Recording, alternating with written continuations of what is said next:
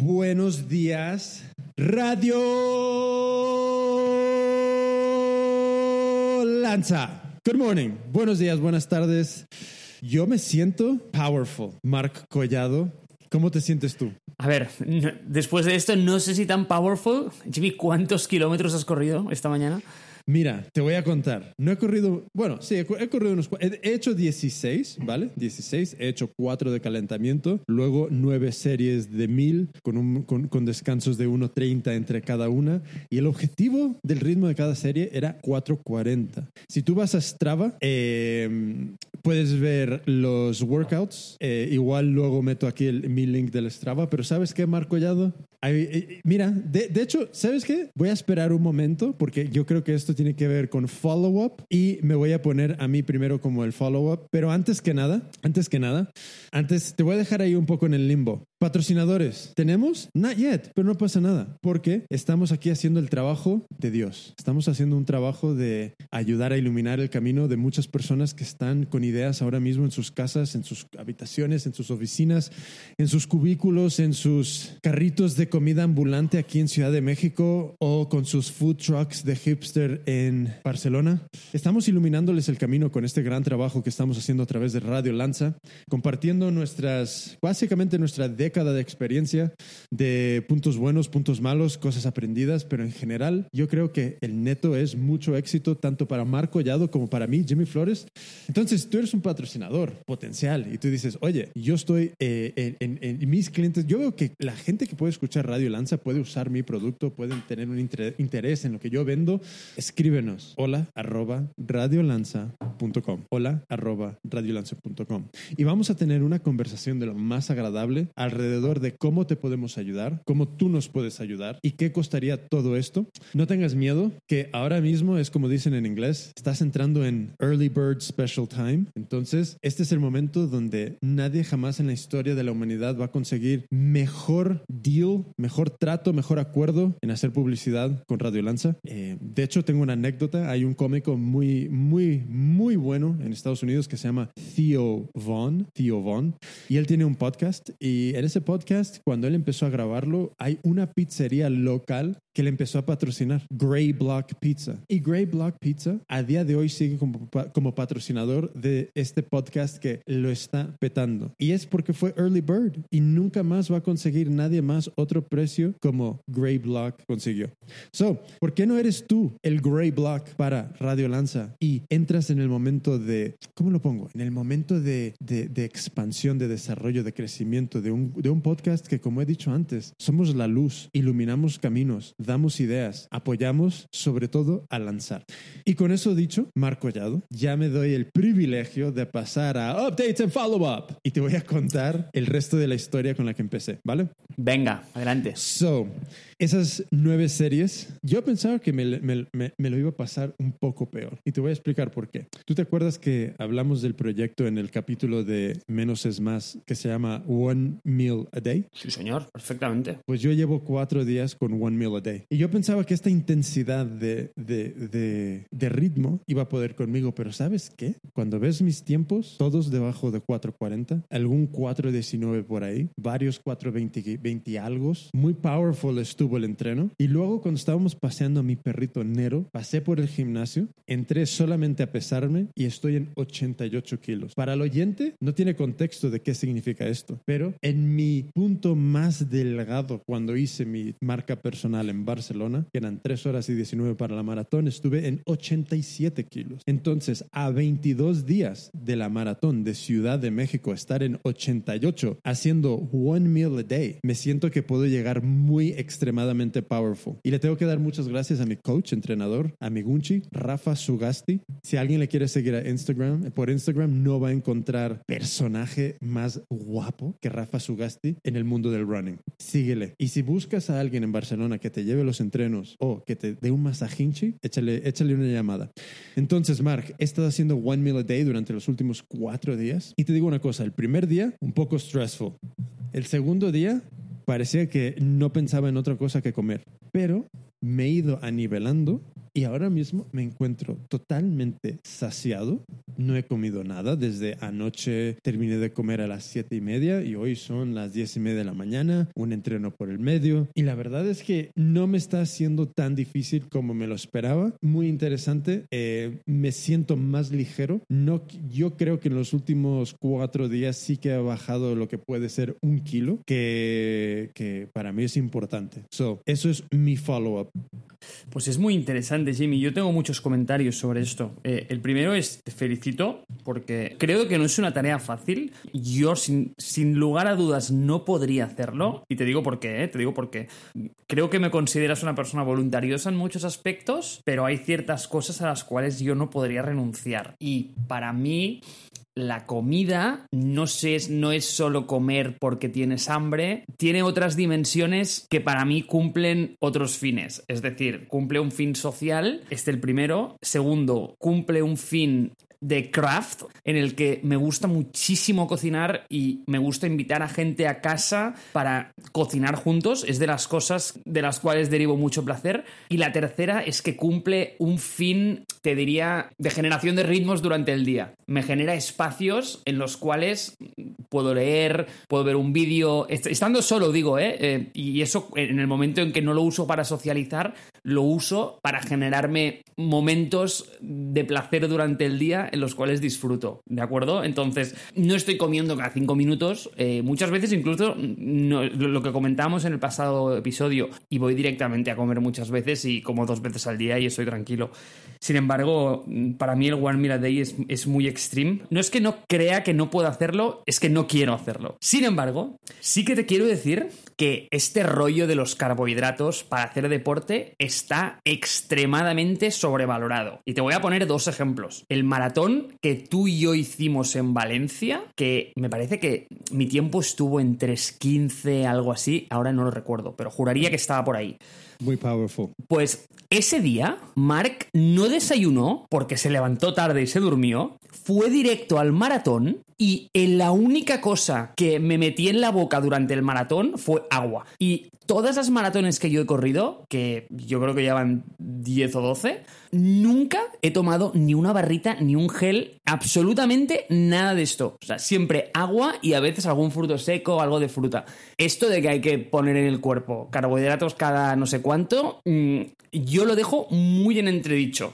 Yo... Eh yo estoy en desacuerdo. Yo creo que hay un, un plató donde este tipo de, de approach a, actividades de alto rendimiento eh, se ve recompensado. Pero creo que hay un punto donde llegas a un plató donde para llegar a ese siguiente nivel eh, es, es, ya es biología. O sea, ya no es una cosa donde qué es lo que yo crea esto o, el otro, sino que el cuerpo va desgastándose a medida que vas corriendo y hay eh, ciertos alimentos, bien sean naturales o artificiales, como pueden ser los geles, eh, que te dan ese, ese extra. Entonces, yo creo que tienes razón, pero si de repente dices quiero bajar de tres horas la maratón, tu, tu mundo cambia por completo. Si tú estás contento en 3.15, entonces no pasa nada. Yo creo que con, yo creo que lo que mucha gente no, no comprende de esto es que hay gran parte que tú aportas a esto, que es una mentalidad absolutamente,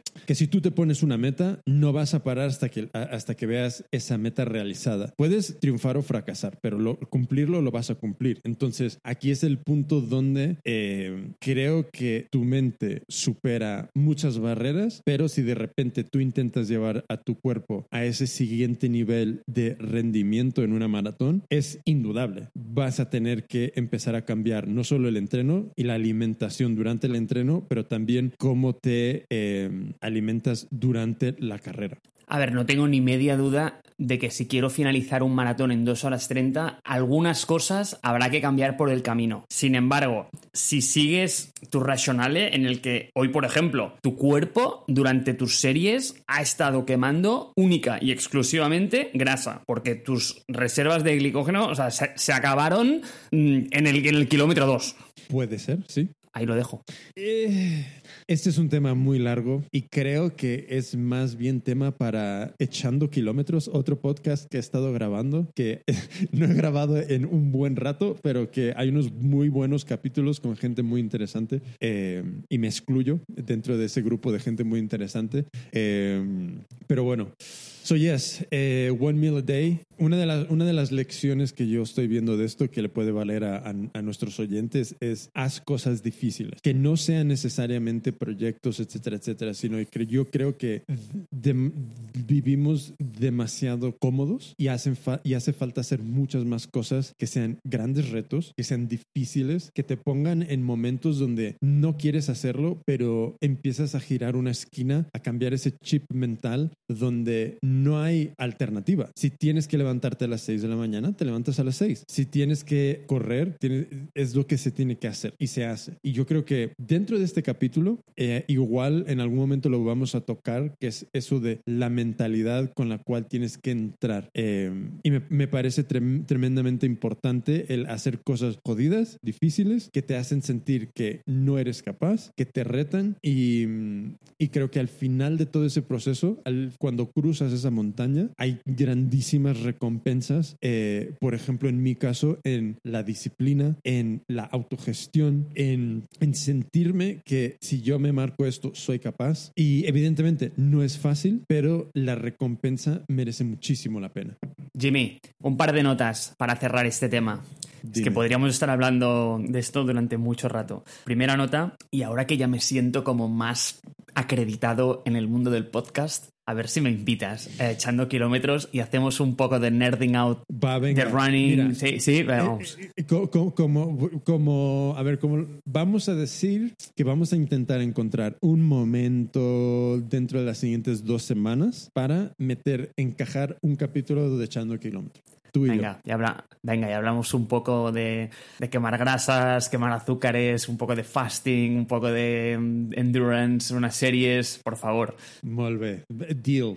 Encantado. Bien, bien. Y la segunda es Keep an eye on me on Strava, porque vuelvo a estar powerful. Ya te, ya te estoy viendo, Marco. Y me gusta. Me gusta que estés saliendo a echar tus kilometritos porque vas, van sumando y me gusta. Me gusta el, el, el marco corredor. Ya te digo, sí, sí, lo, sí lo hago para disfrutar y, y sobre todo para, para mantener la cabeza, para Oh, yo mantener te la digo- cabeza yo- Yo puesta. te digo una cosa, yo no lo disfruto. Yo no, yo no tengo esa sensación en ningún momento. Sino que Yo- yo es- sí. No, no, no, no, no. Y, y me parece importante. Me parece importante hacer muchas cosas o algunas cosas o al menos una cosa que no disfrutas, pero que lo haces sencillamente por desarrollar ese, eh, como dicen, es que en inglés es stick to itness, que es muy importante cultivar como, como, como emprendedor, como persona que lidera cualquier tipo de proyecto. El, el- el no, no rendirse creo que es muy importante. También te puede pasar unas malas jugadas, pero eh, esa idea de yo disfruto del correr, no, no, yo no siento eso. Yo no siento eso. ¿Sabes? Cuando, si yo me siento jugar al Magic, bien sea en, en, en, en el ordenador o en, en papel, yo disfruto. ¿Sabes? Me, me lo paso súper bien. Pero en correr, no. Ah, interesante. Te lo puedo matizar, como te decía. A ver, si me pintas una mañana de febrero a 3 grados lloviendo y me haces salir a correr, te voy a decir que salgas tú, ¿vale? Porque no lo voy a disfrutar. Sin embargo, Yo voy a salir. Good, yo no. Sin embargo, un día normal en el que, oye, veranito en Barcelona, mm, sales a correr tus 12, 15 kilómetros, eh, oye, al principio, sí, hombre, mientras se calientan los músculos, tal, te puede costar un poco y te duele un poquitín, pero nada, o sea, luego después ya, o sea, el- lo, lo bien que te sientes después, para mí es una sensación que de verdad no solo lo hago por los beneficios fisiológicos y mentales que me trae, sino también porque disfruto del proceso. Pero a ver, mm, cada uno lo disfruta a su manera, obvio. ¿Sabes de qué no hemos hablado? De Strava. ¿Mm? Echando kilómetros. Vale, pero creo que también merece un análisis dentro de, igual eso es un special, de, de productos de fitness que hemos, eh, que hemos tocado. Pero bueno, lo dejamos para otro momento. So, Marco Llado, tú tienes un follow-up aquí de la leche. Start. Sí, tengo aquí un follow-up powerful, powerful, powerful. Porque me comprometí a hacer un poco de research sobre autocaravanas eléctricas y vengo con algo mejor. Y es que A ver, un segundo. Vamos a empezar por el principio. Dime. Es importante entender que un motor eléctrico, como ya hemos comentado mil veces creo, porque el tema ha salido, es un motor mucho más simple a nivel de componentes que un motor de combustión. Entonces, hay un trend por ahí que es coger vehículos clásicos y restaurarlos con motores eléctricos. Este es un proyecto que si Mark tuviera una casa con un garaje, se podría plantear, porque junta todas las disciplinas que me encanta. Eh, y eso, ¿no? Que los componentes de un motor eléctrico son muy commonplace, están en el shelf, los puedes coger, al final un motor eléctrico es como un melón. Mecánicamente es muy sencillo. Entonces, tú puedes coger chasis de vehículos antiguos y los puedes mm, como hacer un mod con, con esos eh, componentes eléctricos, ¿no? Entonces, con lo que me encontré es con un tipo que yo imagino que este señor estará en Estados Unidos porque estas cosas solo pasan ahí. Que básicamente lo que está haciendo es reconfigurar Volkswagen California de las antiguas y las está restaurando con motores eléctricos. Y lo que sale de ahí es de las cosas más bellas que yo he visto jamás. Y lo quería compartir porque sé que no es el Chevy ese del otro día, pero es bonito en, otro, en otra dimensión, digamos.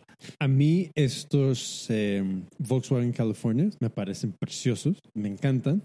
Eh, no es algo que estaría en mi lista número uno de comprar, pero luego te puedo pasar una foto de mi versión del, del California. Entonces, ¿cuánto cuesta? Oh, no tengo ni idea. A ver, es que yo tampoco no estaría en mi lista de comprar esto, estaría en mi lista de construir. Pero lo que me gusta de este hombre es que tiene mucho gusto para elegir los coches, además, porque coge modelos que son tan timeless. Tiene un Porsche 912 al cual le ha metido el motor de un Tesla. Que... Oh my God, Marx, perdona por interrumpir, pero esto es una barbaridad. No, no, o sea, es una auténtica locura. Pero una auténtica locura, porque además, como este tipo de, vehículos, como son para mm, uso de, pues, lúdico y de, de, ocio, y al final están totalmente desregulados y desenganchados de, la realidad del mercado, mm, no tienen que hacer compromisos para el range. Claro, llevan baterías muy pequeñas y las baterías que llevan al final son lo que lastra el vehículo a nivel de peso siempre. Entonces, este Porsche podría pesar, y me lo estoy inventando, pero estoy seguro que no está por encima de los 1.300, 1.400 kilos, cuando un Tesla Model S, que es el coche de producción que acelera más rápido de 0 a 100, si dejamos de contar como eh, Lamborghinis, eh, murciélagos, eh, Ferrari la Ferraris, etc., etc., etc., este, eh, este, vehículo podría acelerar tranquilísimo. Bueno, es que podría ser una locura. Eso podría ser una locura. Sin embargo, le ha hecho una cosa muy interesante y es que el Porsche 911, y no, vamos a entrar en esto porque es una.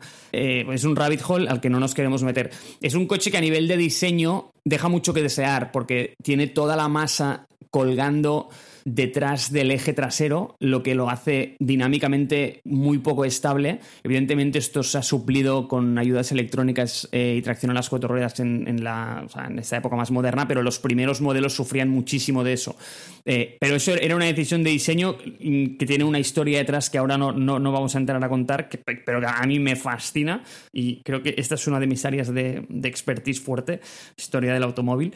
Entonces, este, este vehículo lo suple con ello, porque creo, es que me vi, me vi rápido el vídeo, pero creo que pasa el motor y las baterías justo por detrás del eje delantero, lo que estabiliza muchísimo el balance de, pesos entre los dos ejes. Así que nada, le ha hecho un favor al coche, pero sí, sí, estoy totalmente de acuerdo contigo que eso es una auténtica animalada lo que ha hecho, es básicamente un dragster. ¿Sabes cuánto cuesta? No, lo siento. No lo sé. La furgoneta California de Volkswagen, 130 mil dólares. Wow. Yeah. Wow, wow, wow, wow, wow, wow. Joder. Es que es casi el mismo price point que donde empieza el Airstream nuevo, el más grande. El más grande es 153 mil. ¿Te ha tocado la fibra el, el Airstream, eh? ¿Sabes qué? Sí que me lo he pensado. Creo que es tema para, para, para otro momento, pero eh, la idea a, mí me, me, ha producido más curiosidad que a Belén, pero, em, pero sí, me parece interesante esta idea de vivo aquí dentro, ¿sabes? Eh, I don't know, me, me, me gusta la idea. Pues va, ya que estás, cámbiale el orden al update sin follow-up y castígate un poco con el Think Twice que te compartí esta semana. Bueno, eh, Think Twice es algo que tú has compartido, ¿vale? Que es básicamente una... una yo, yo voy a contar tu, tu follow-up. Básicamente es un pequeño producto que, se- que puedes llegar a él en thinktwice.me, thinktwice.me, que te permite saber qué podrías hacer con, con, con el dinero que de, de otra manera te gastarías en, en, en cosas irrelevantes. Entonces, yo he hecho pequeños tests y te dice, ah, pues podrías haber dado de comer a X número de niños en X número de sitio bombardeado por tal régimen. Bien, pero cuando introduje Air- Airstream Classic Trailer, que empieza a 153 mil, y le doy al botoncito, ¿sabes lo que pasa? Un error. Dice, enter less words or a smaller number and try again. No, no, no, no puede con mis deseos. Bad Gateway 503. Ya, le, has, le ha roto. Le ha roto el servidor pobre hombre. No, no esperaba tantos números. No, no, no está computacionalmente preparado para, para, para gestionar esa carga. Mira, he encontrado, Marco Collado, he encontrado eh, la foto de lo que para mí es mi versión del California. Es, voy a compartirlo aquí en- en- en un enlace, pero para quien lo quiera buscar es la Mercedes 608D. No recuerdo qué año es, pero ahí podrás ver en la foto qué tremenda fregoleta. ¿Pero es una Mercedes o es una Volkswagen? Es una Mercedes. Ok.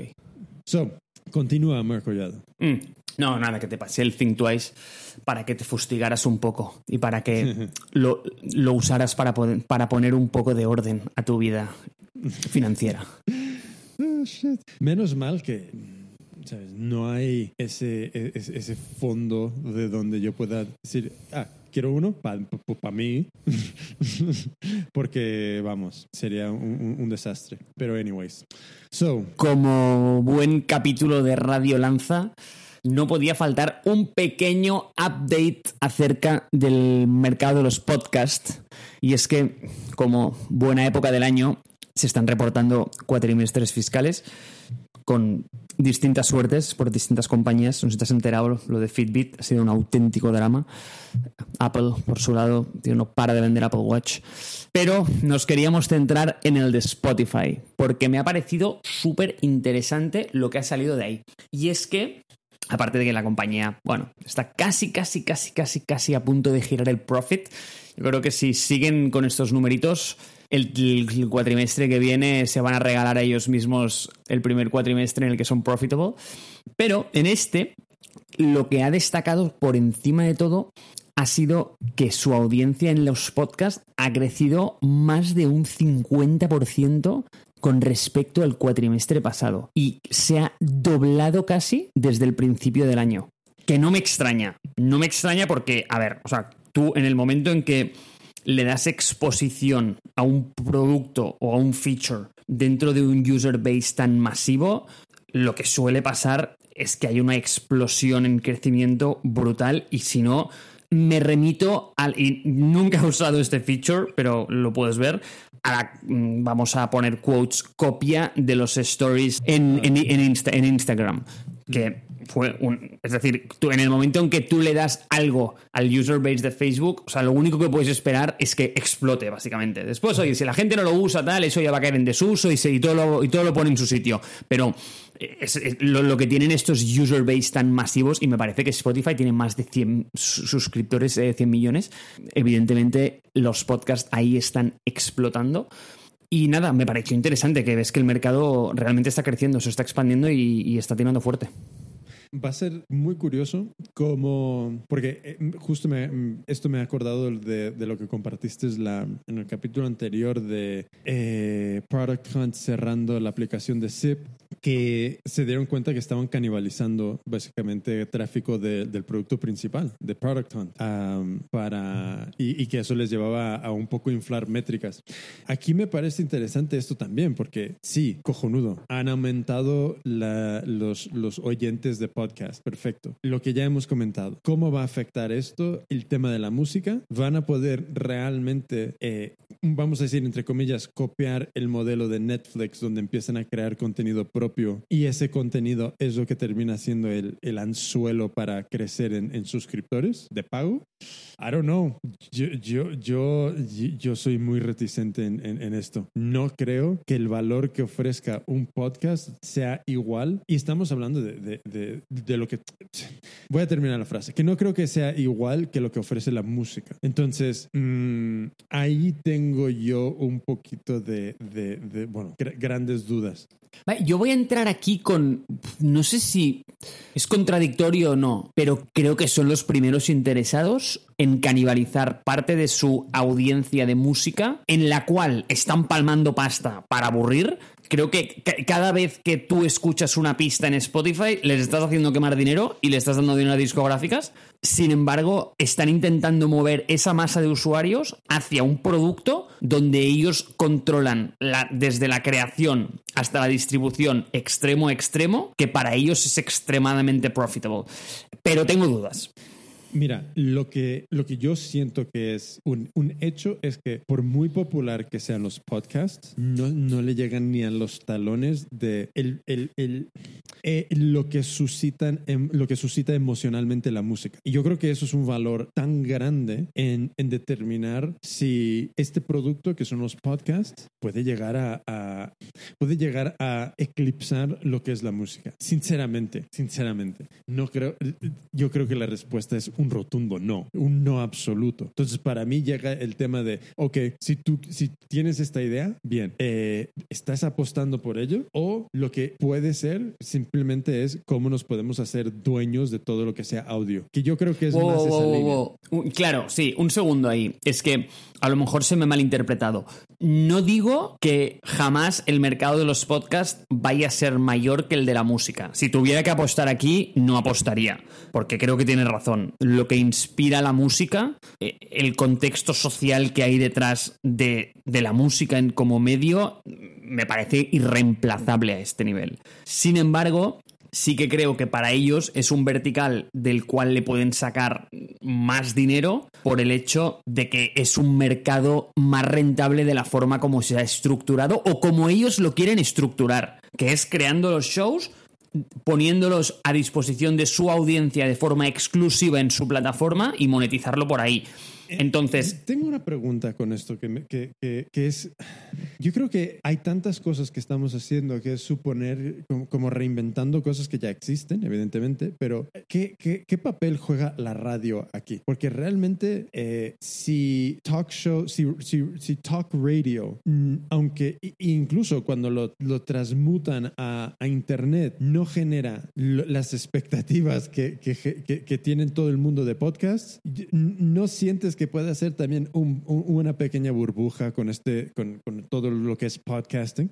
¿Te refieres a la radio como la FM? Yeah. Creo que la radio como medio está muerta, solo por el hecho de que es un medio síncrono donde el directo no tiene ningún valor de la, en la única manera que, por ejemplo, en la televisión me intento imaginar y digo, ¿en qué momento puede haber un interés en alguien de sentarse en una mesa con cuatro amigos para ver algo en el momento en que la tele le dice que tiene que sentarse. Y pienso, aunque yo no soy tar target ni audiencia, en un evento deportivo. Creo que ahí, oye, pues se puede satisfacer una necesidad social en la que puede tener sentido. Sin embargo, no veo en qué momento la radio me tiene que decir a mí en qué momento yo tengo que escucharlo. Entonces, la mayoría de los shows que aparecen en radio, que duran como una hora y, se emiten, me lo invento, ¿eh? de 12 a 1, eso es carne de ser un podcast. Y dices, mira, pues es un, podcast, es un podcast diario que se emite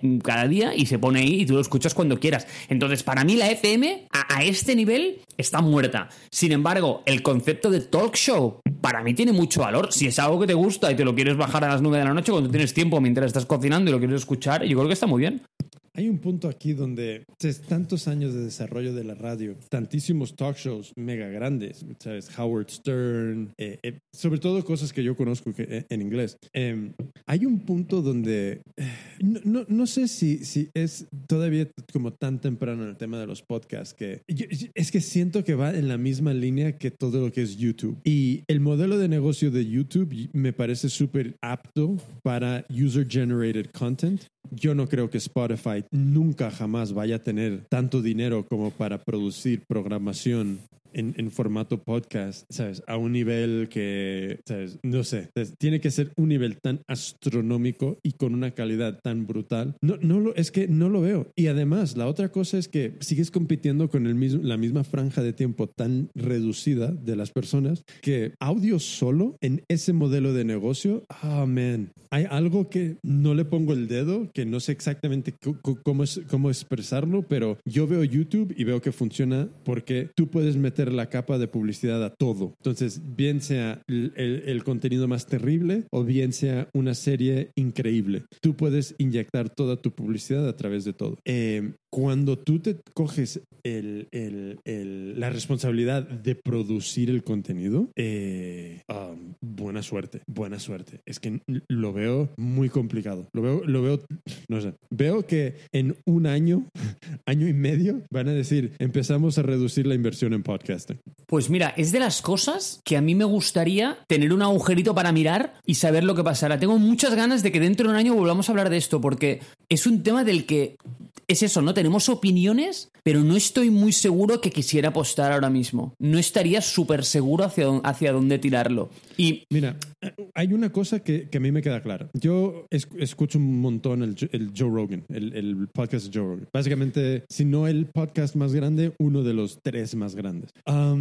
Cuando ha surgido en, el, en, el, en el, programa esto de, de subir su, su programa a, Spotify, siempre la respuesta es, pero ¿por qué les voy a dar yo dinero a ellos? Porque, why, why am I going to give them money? Porque él es el que genera toda, tiene una tremenda audiencia. Entonces, no sé, es como, yo creo que aquí hay que ser súper conscientes que esto no es crear contenido bajo el, el, el prisma de los, vamos a decir, 60, 70, donde eh, la gran distribuidora, eh, es decir, cadena de, televisión o radio, eran los que tenían las llaves para que tu programa se pudiese ver o, oír. Ahora mismo es totalmente esta revolución de ser independiente. Y yo creo que también es un poco este, es el tema de este podcast, de cierta manera, que es eh, de Radio Lanza, que es cómo podemos ser independientes con, eh, con, con nuestra, a través de nuestras ideas y nuestro trabajo. Y yo creo que cuando se llega al punto de, sí, bien, tú puedes ser productora, puedes crear contenido,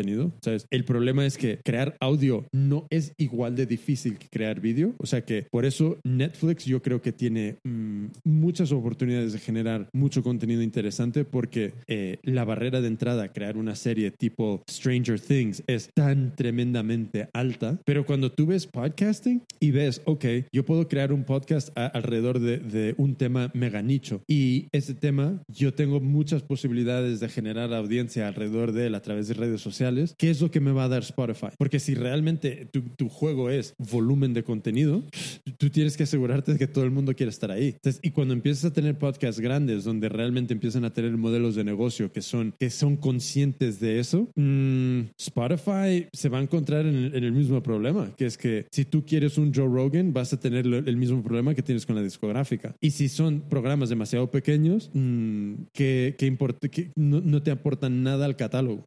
Ya, veo tu punto de Joe Rogan. Sin embargo, a él le considero... Mira, a ver qué te parece esto. No digo que Spotify no quiera tener a Joe Rogan en su catálogo, evidentemente quiere. Sin embargo, creo que no es algo que les preocupe porque, uno, aparte de que Joe Rogan es un outlier en ese sentido, eh, pero, pero bueno, o sea, está ahí, eh, sea outlier o no, mm, es un player muy grande en la industria. Ahora mismo la preocupación de Spotify está en los dos extremos del mercado. Está en creación de contenido tipo serial, aquello que dices, oye, contenido acojonante que capture una audiencia brutal que sea exclusivo a la plataforma. Y luego tirar las semillitas con Anchor y demás para que sea muy fácil que todo el mundo pueda iniciar una carrera en ese sector y, oye, pescar a los Racing Stars y cerrarlos en el ecosistema una vez los tengan ahí. Lo que sí que veo es que crear un show no es tan trivial como, no sé, montarse un blog. Y requiere de una inversión, requiere de un tiempo, de una continuidad y de una estrategia como yo creo que tú y yo nos estamos dando cuenta mm, avanzando con Radio Lanza. No sé qué te parece. Sí, sí, eh, totalmente de acuerdo, totalmente de acuerdo. El, el, el, tema es que yo creo que tanto tú como yo, amor al arte, ¿sabes? A mí me encanta hablar contigo, me encanta hablar de estas cosas. Pues yo no tengo ningún problema en, en hacer todos los huecos que hagan falta, porque mi economía no depende de ello. Entonces, eh, lo que es lo que pasa cuando eh, tú te tienes que poner a... Mira, es que YouTube es el, es el ejemplo perfecto. Es que aquí es user-generated content versus eh, company-produced content, enterprise-produced content. Cuando entras en, las, en, la, en, en, el rollo de user-generated, porque ¿qué va a hacer Spotify? Va, va a coger carta de... de va, va, va, a ser el mismo playbook que, que, Netflix y ponerse a producir contenido o va a coger el playbook de necesitamos con a través de Anchor eh, todo el user-generated content posible y, y, nos, y, nosotros hacer algunas cositas como eh, el programa con los Obamas o cosas de este rollo. Si es así, yo creo que no, no va a dar. Es que no da. Es que, porque cuánta gente.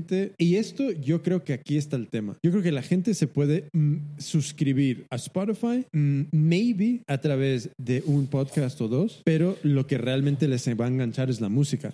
Entonces, mmm, estás en las mismas. Sí, ya te digo, ¿eh? o sea, es que me pasaría un capítulo hablando de esto, ¿eh? pero sí, estoy, estoy contigo, que quiere como the best of both worlds. Quiere tener el user generated, pero a la vez contenido original fabricado por ellos, ¿no? Y es interesante y además, ver cómo esto convive. Y, y, y además, ¿cómo, cu ¿cuál va a ser el modelo de negocio para user generated content? Como nosotros. Nosotros estamos ahí en Spotify, porque a través de Simplecast es un, un, un, un clic de tirarlo ahí. Pero tú imagínate que Radio Lanza crece, crece, crece y nosotros llegamos al punto donde tenemos que tomar decisiones ya de negocio a través de dónde se distribuye esto y qué es lo que nos ofrecen. ¿Qué, ¿Tú qué te imaginas que va a ser el deal de Spotify con un podcast de, de, de revenue share? ¿Cómo va a ser eso? Igual que... Y, y, de, desde luego que no va a ser igual que las discográficas, porque ya han aprendido esa lección. Te digo, pero, va a ser absolute trash, absolute trash. Pero ¿a qué te refieres con el revenue share? Yo creo que ahí no hay revenue share por ningún lado, pues al final es que tú lo, lo estás ahí en esa plataforma. No, no, no, como... es que es, no. ¿Por qué está la gente en YouTube versus Vimeo? Porque en YouTube tú tienes Google AdSense y en Google AdSense tú tienes esa oportunidad de, de cada mes recibir un chequecito de, de, de Publi. Bien, Vimeo te da... Yo, de hecho, no sé ni si tienen modelo de lo nada que lo visito. So, aquí pasa lo mismo, ¿sabes? ¿Qué es lo que me vas a dar la famosa frase, me vas a dar visibilidad? Come on, guys, me vas a dar visibilidad y, y, y que no, no, no tienes una idea de adjuntar publicidad a, lo, a, los programas, de cómo los vas a monetizar. Cuando se llegue a ese punto, mmm, como no sean indudablemente generosos con estos creadores, yo creo que no tienen ni idea lo... lo... Mira, permíteme que salga de esto para entrar a otro, a otro follow-up. Lo que ha sucedido con, con Mixer y con Ninja. Ninja, tómalo como el proxy. Ninja es un, es un tío que hace live streaming jugando Fortnite, el más grande, súper famoso, gana mucha pasta. Bien, antes lo hacía en, en Twitch, vino Mixer, que es como el Twitch donde toda la gente hace live streaming de videojuegos, pero la versión de Microsoft le dio una pasta y se fue para allá. Entonces, esta es la cosa. Aquí, mmm, mejor postor se lleva el programa, mejor postor se lleva el talento. ¿Cómo funciona esto? Eh, al final del día, nadie sale de YouTube porque no hay mejor alternativa. Pero en el mundo de podcasts, para el poquísimo dinero que vas a ganar, para la poquísima audiencia que realmente te van a traer si no estás en el top 50, yo creo que aquí va a haber una, una, una cantidad de cero eh, lealtad a una plataforma. De la misma manera que ha sucedido con Ninja y Twitch. O sea, ¿quién tiene el dinero? ¿Quién, quién me va a dar el dinero? Vale, a ver Jimmy, te tengo que parar aquí un segundo porque mm, me has cambiado el orden y me has pasado lo de Mixer, cosa que me parece muy interesante porque sí, porque se, se, pre se, se prestaba realmente a que, a que saltábamos a este punto, pero yo te cuento por qué te lo he puesto esto. No es que yo tenga un interés de comentario especial sobre este tema, básicamente de manera completamente egoísta lo he puesto ahí para que me educaras al respecto. Y es que no tengo mucha idea de lo que está pasando ahí. De hecho, y perdón, pero no sabía ni que era de Microsoft Mix, no tenía ni idea. Y quería que me contaras un poco el background de esta historia y qué es exactamente lo que ha pasado con Ninja. So, Ni- Nin- Ninja es un streamer de, de, de Fortnite. Fortnite es un videojuego, creo que de Epic Games. Eh, si no conoces Fortnite, es que no tienes conexión a Internet um, y por ende no estás escuchando Radio Lanza. Entonces, eh, Ninja, eh, Ninja ha sido como la cara de eh, un streamer de Fortnite que es extremadamente habilidoso. Bien, perfecto. Este tío pues generó como, como todos los influencers. Básicamente es un influencer dentro del espacio, tiene una audiencia enorme. Esa audiencia cada vez que él se conecta a hacer eh, un streaming vivo de su gameplay, eh, pues eh, genera muchísima audiencia, eh, muchísimos views. um, y lo que suele suceder es cuando eres un influencer, luego empiezan a entrar todo tipo de, de negocios que básicamente quieren licenciar tu nombre, tu cara, tu imagen, tu, todo para vender producto. Perfecto. Eh, es un modelo mm, que se ya se ha visto ¿sabes? millones de veces. Yo creo que eh, lo más similar es si de repente empiezas a jugar algún deporte profesional, eh, igual que se está considerando videojuegos un eSport. eh, dentro de esos deportes tienes a personas, a atletas mm, que generan, pues, por su talento y por su personalidad, muchísimas más oportunidades de negocio. Esto es Ninja. Ninja está en este momento, en, este sitio. Imagínate que es como el Michael Jordan actual o el LeBron James o el Kobe Bryant, uno de estos de los eSports. Bien. Pero que, entonces, ¿qué pasa? Tú tienes a Mixer y tienes a Twitch. Twitch es independiente, es una empresa de, de- live streaming, una plataforma que, buah, la historia de Twitch es es es súper guapa. Empezó, eh, empezó con, con, hacían live streaming, pero nada que tenía que ver con él. Es, es demasiado largo. Entonces, le- si a alguien le interesa, búscate cómo se desarrolló toda la, eh, la historia de Twitch, que es muy interesante. Um, pero nada, se ha, ha evolucionado a ser el sitio por antonomasia de eh, hacer streaming en vivo de videojuegos. Bien, Microsoft, eh, como tiene un competidor que se llama Mixer, antes se llamaba, no sé si era Blend o algo así. Entonces, em, aquí es como tener dos equipos profesionales, Mixer y Twitch, en una liga que es la liga de los eh, eSports, eSport Live Streaming, y que hay realmente un pool de talento muy, muy em, limitado. Sabes, aquí no tienes 200 ninjas, 500 ninjas a ese nivel, sino que hay, mucha gente muy reconocida en el mundo del live streaming, pero Ninja es como el, el outlier. Y claro, ¿qué hacen? Pues pues intentan conseguir los mejores jugadores para sus equipos. ¿Por qué? Porque con ellos arrastran grandes audiencias. Creo que Ninja, eh, como en el primer día o 24 horas, algo así, había ya, que es lo mismo, lo entiendo, que eh, había ya generado como 300 mil seguidores en, en Mixer. ¿Cuántos de ellos son nuevos? Seguramente que habrá muchísimos. Y luego Mixer tiene una economía interna muy distinta a Twitch. Hasta tienen su propia moneda. Entonces, eh, ¿qué impacto puede tener esto? Eh, el, el firmar y conseguir a un talento como Ninja para hacer todo su streaming a través de Mixer, consigo arrastrar toda esa comunidad. ¿Qué impacto va a tener eh, en, en toda la compra de esa moneda, las transacciones? Eso es, eso es realmente lo interesante. Donde yo no apuesto, donde yo digo que esto va a ser un fail, va a ser que no es, no es cuestión de una persona. Un equipo no es una persona. O sea, tú en Twitch tienes muchísima gente eh, muy reconocida. Mixer, mm, no tantas. Entonces, que pillar a una persona sea... e- Esto básicamente es lo típico de todos los acuerdos de patrocinio eh, de las eh, multinacionales. Van a por el short tail, van a por los top 20%, top 10%. No quieren saber nada de la larga cola. Piensan que con ir y pillar un talento, un influencer de, que está en el top 10% de, de esta categoría, van a arrastrar con ellos la larga cola. Es que no funciona. Es que, es que se ha visto muchísimas veces donde eh, otras entidades han intentado eh, eh, conseguir el mejor talento, tienen dinero, consiguen uno, pero no es suficiente. Y evidentemente es mucho más fácil cerrar un acuerdo con uno que no intentar migrar el, el- el, vamos a decir, el user base, que la, masa de Twitch a, a Mixer. Evidentemente es mucho más complicado esa jugada. Pero ya, es que básicamente es eso. Vale, creo que he entendido más o menos por dónde vas. Sin embargo, ha habido algunos puntos que no me han, no me han encajado. Y mira, te voy a hacer ahí un rapid fire de, de- de preguntas a ver si... crees que más o menos he entendido el concepto. Has mencionado que Twitch era independiente, pero Twitch creo que es de Amazon, ¿no?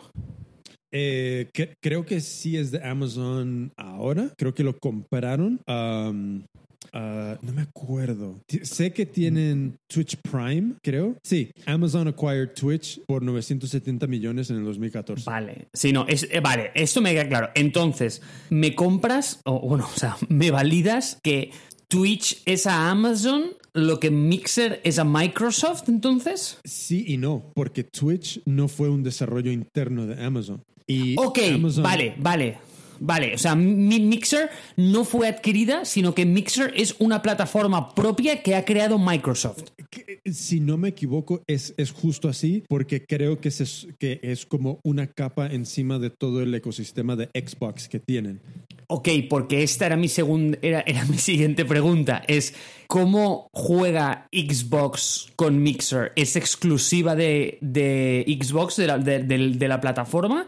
¿O es algo donde tú puedes, por ejemplo, jugar a Fortnite desde iOS y, y puedes hacer streaming desde ahí? Yo creo que el- los, los feeds pueden venir desde cualquier plataforma. Creo que en Mixer puedes hacer streaming a través de cualquier consola, ¿sabes?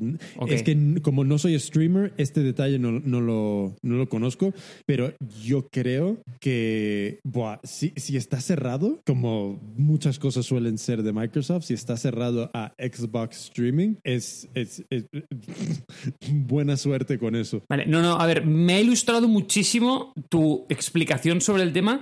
Me comprometo a educarme a mí mismo sobre el asunto porque realmente me interesa. Ya, es- Entonces, ese tema de e- eSports es, es, um, está en, una- en un momento tan de explosión, pero que también está en un momento tan en sus inicios. Sea, es que es, es, una, realmente es un mercado muy interesante, yo creo que con tremendas eh, oportunidades de crecimiento, no solo como talento, sino como, eh, como negocio adjunto a, como un negocio satélite a todo, a, to- a todo lo que es el talento. Creo que hay muchísimas oportunidades. Sí, o sea, totalmente, ¿eh? Pero para cerrar el tema y para si que yo si le tuviera que explicar esto a un Fox Terrier, lo que le diría sería que Ninja ha decidido dejar de hacer streaming en Twitch y empezarlo a hacer en la quotes competencia que es Mixer. Sí, sí, sí, es, es justo eso, pero claro, el Fox Terrier seguramente tendrá muchas preguntas más. Eh, bueno, primero de todo, Jimmy, yo creo que te has quedado eh, atónito delante de mi capacidad de síntesis. Sin embargo, eh, el Fox Terrier sí que le remitiría a un vídeo de Richard Feynman que ya comentamos. Yo creo que lo comentamos, mira, te diré, en el primer episodio que grabamos, que no fue el episodio cero, porque somos tan guays que no grabamos en orden cronológico, sino que era como el episodio 1 y creo que después grabamos el 2 y después el 0 y los publicamos a la vez, pero anyway.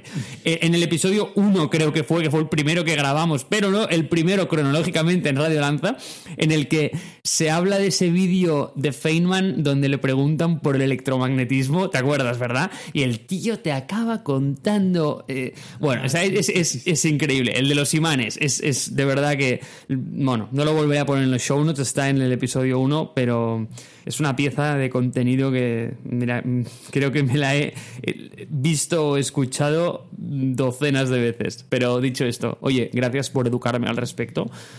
Y ahora... Good, Jimmy. Bien, bien.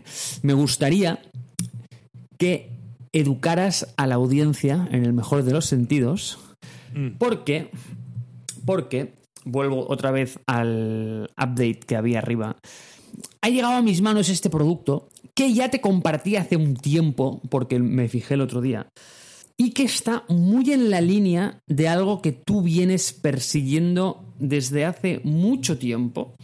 A mí es un concepto que personalmente me fascina. No conozco a nadie que tenga tanta credibilidad y autoridad y conocimiento sobre el do- dominio de conocimiento de- del, del problema como tú. Sinceramente, ¿eh? o sea, creo que hay muy poca gente en este planeta con la capacidad de articular de la manera que tú lo haces este problema. Y me parece que Aula, este producto que- que estamos compartiendo aquí, está intentando hacer algo parecido. Entonces, lo primero que te pediría, otra vez de forma bastante egoísta, es que tú explicaras qué es esto. ¿Qué es aula o qué es la problemática en su base? Claro, perdón por mi pobre comunicación, que es inversamente proporcional a mi capacidad de síntesis. Era cero claro. Sin embargo, me refiero a tu idea al respecto de la comunidad en la educación, no aula. Vale, so aquí va una, un problema que si alguien en la audiencia es desarrollador y quisiera trabajar conmigo o robarse la idea, eh, adelante. So, um, porque como veremos más adelante, lo que importa es la ejecución, no la idea. Entonces, em, a ver, yo llevo, yo creo que casi, yo voy a decir, casi 20 años viendo las problemáticas que hay con el aprendizaje. En el 2012, más o menos, empiezo yo a- con un canal de YouTube donde empiezo a descubrir todo lo que es la enseñanza online. No, 2012, no, ¿qué digo? ¿Seis? eh, ¿Como en 2008? ¿Seis? Algo así. Y todo esto, de, para ir un poco resumiendo, am, me lleva a una conclusión, que es, yo creo que hay muchos datos que tú ves por internet de, de lo, el, el gran fracaso que es la enseñanza online en cuando, cuando lo ves desde el punto de vista de cuántos alumnos terminan un curso. El número es abismalmente bajo. No sé si he visto números desde el 1,5 hasta el 3%, eh, súper bajo, muy bajo. Entonces, esto me, me llevó hace un par de años a, a decir, pues entonces, ¿por qué sucede esto? El, el- el problema en su base es, ¿por qué no terminan más personas los cursos online? Si es algo que ya les interesaba de base, ¿qué es lo que sucede a lo largo del camino que les, les quita totalmente esas, esas ganas y ese deseo de progresar, aprender y, finalizar un curso que la universidad tan perfectamente resuelve? Porque en la, en la universidad, sí, hay mucha gente que se da de baja en algún momento, pero hay, yo creo que el, el porcentaje de personas que terminan 4, 5, 6, 8 años de universidad, desde que empiezan un- una licenciatura hasta que terminan un, un doctorado, son, eh, yo diría que la mayoría llega a terminar, puede ser, no tengo ese dato, pero diría que, vamos, no es el 2%. Si fuese, vamos, qué, qué mal estaríamos. Am, entonces, desde mi punto de vista, el problema reside en la experiencia que tiene un alumno, bien sea online eh, o, o- o- o offline, que es esa experiencia de conectar no solo con la materia, sino con las personas que les rodean. Los otros, ah, eh, los profesores, por una parte, eh, la- la- el, el grupo que trabaja dentro de la institución, es decir, eh, todo el faculty, o sea que desde las personas de recepción hasta, eh, yo qué sé, cualquier otra persona que puedes trabajar dentro de, de una escuela. Y luego, lo más importante, creo yo, es cómo conectan e interactúan con los otros alumnos. A todo esto, hace como dos o tres años tuve la oportunidad de ir a, a una conferencia que, que se llamaba Project Based Learning, que creo que fue en, en un museo ahí en Barcelona, que hubo ahí una, una conferencia durante no sé si fueron dos o tres días. Y en ese momento tuve la oportunidad de, de- de- de descubrir un poco todo ese mundo de qué era el Project Based Learning, que realmente se desarrolla muchísimo en, en- en STEM, que es la educación de Science, Technology, Engineering y Math. Entonces, Project Based Learning, unido con eh, esta experiencia de, de- de alumnos, es lo que realmente genera mucha adopción a, a través de la universidad y, y de, y de las, y, de la escuela más, más el, de elemental, bachillerato, high school, cos- cosas así, donde vas a una escuela, conectas con los alumnos, trabajan juntos en proyectos. eh, en muchísimas ocasiones eh, es, es una educación extremadamente práctica, donde la teoría se- se- se- es muy mínima y donde la práctica y el, y el un poco es un poco metodología Montessori. Um, entonces, la idea que yo- a la que yo había llegado es, eh, creo que existe una oportunidad de crear algo tipo eh, Intercom, Slack, eh, muchas otras herramientas, crear una inter- intersección entre todas esas herramientas de comunicación interpersonal para diseñarlas de tal manera que apoyen el, el viaje de, una, de un alumno a través de un curso online para aumentar su interacción y su conexión y con los alumnos sobre todo. Entonces creo que ahí hay una oportunidad muy grande donde, y ahora explico un poquito yo o lo explicas tú lo que hace Aula. Mira, es que realmente no me parece tan interesante como explicar hacia dónde va Aula, sino que yo te lo ponía aquí para que lo exploráramos y por si te parecía interesante tener una conversación con ellos de cara a ver si, oye, o sea, si había algo para integrar con Modemi, por ejemplo. No se puede. Primero, ellos están enfocados en universidades. Y lo entiendo, porque si tú tienes que hacer un esfuerzo de vender algo, y de hecho este producto es perfecto para este capítulo, porque habla, mm, no sé quién está detrás, no he hecho tanto research, pero yo sé que están enfocados en, en, universidades, es un proyecto bastante joven, entonces, si tú tienes que poner esfuerzos para vender algo, ¿qué prefieres? Intentar conseguir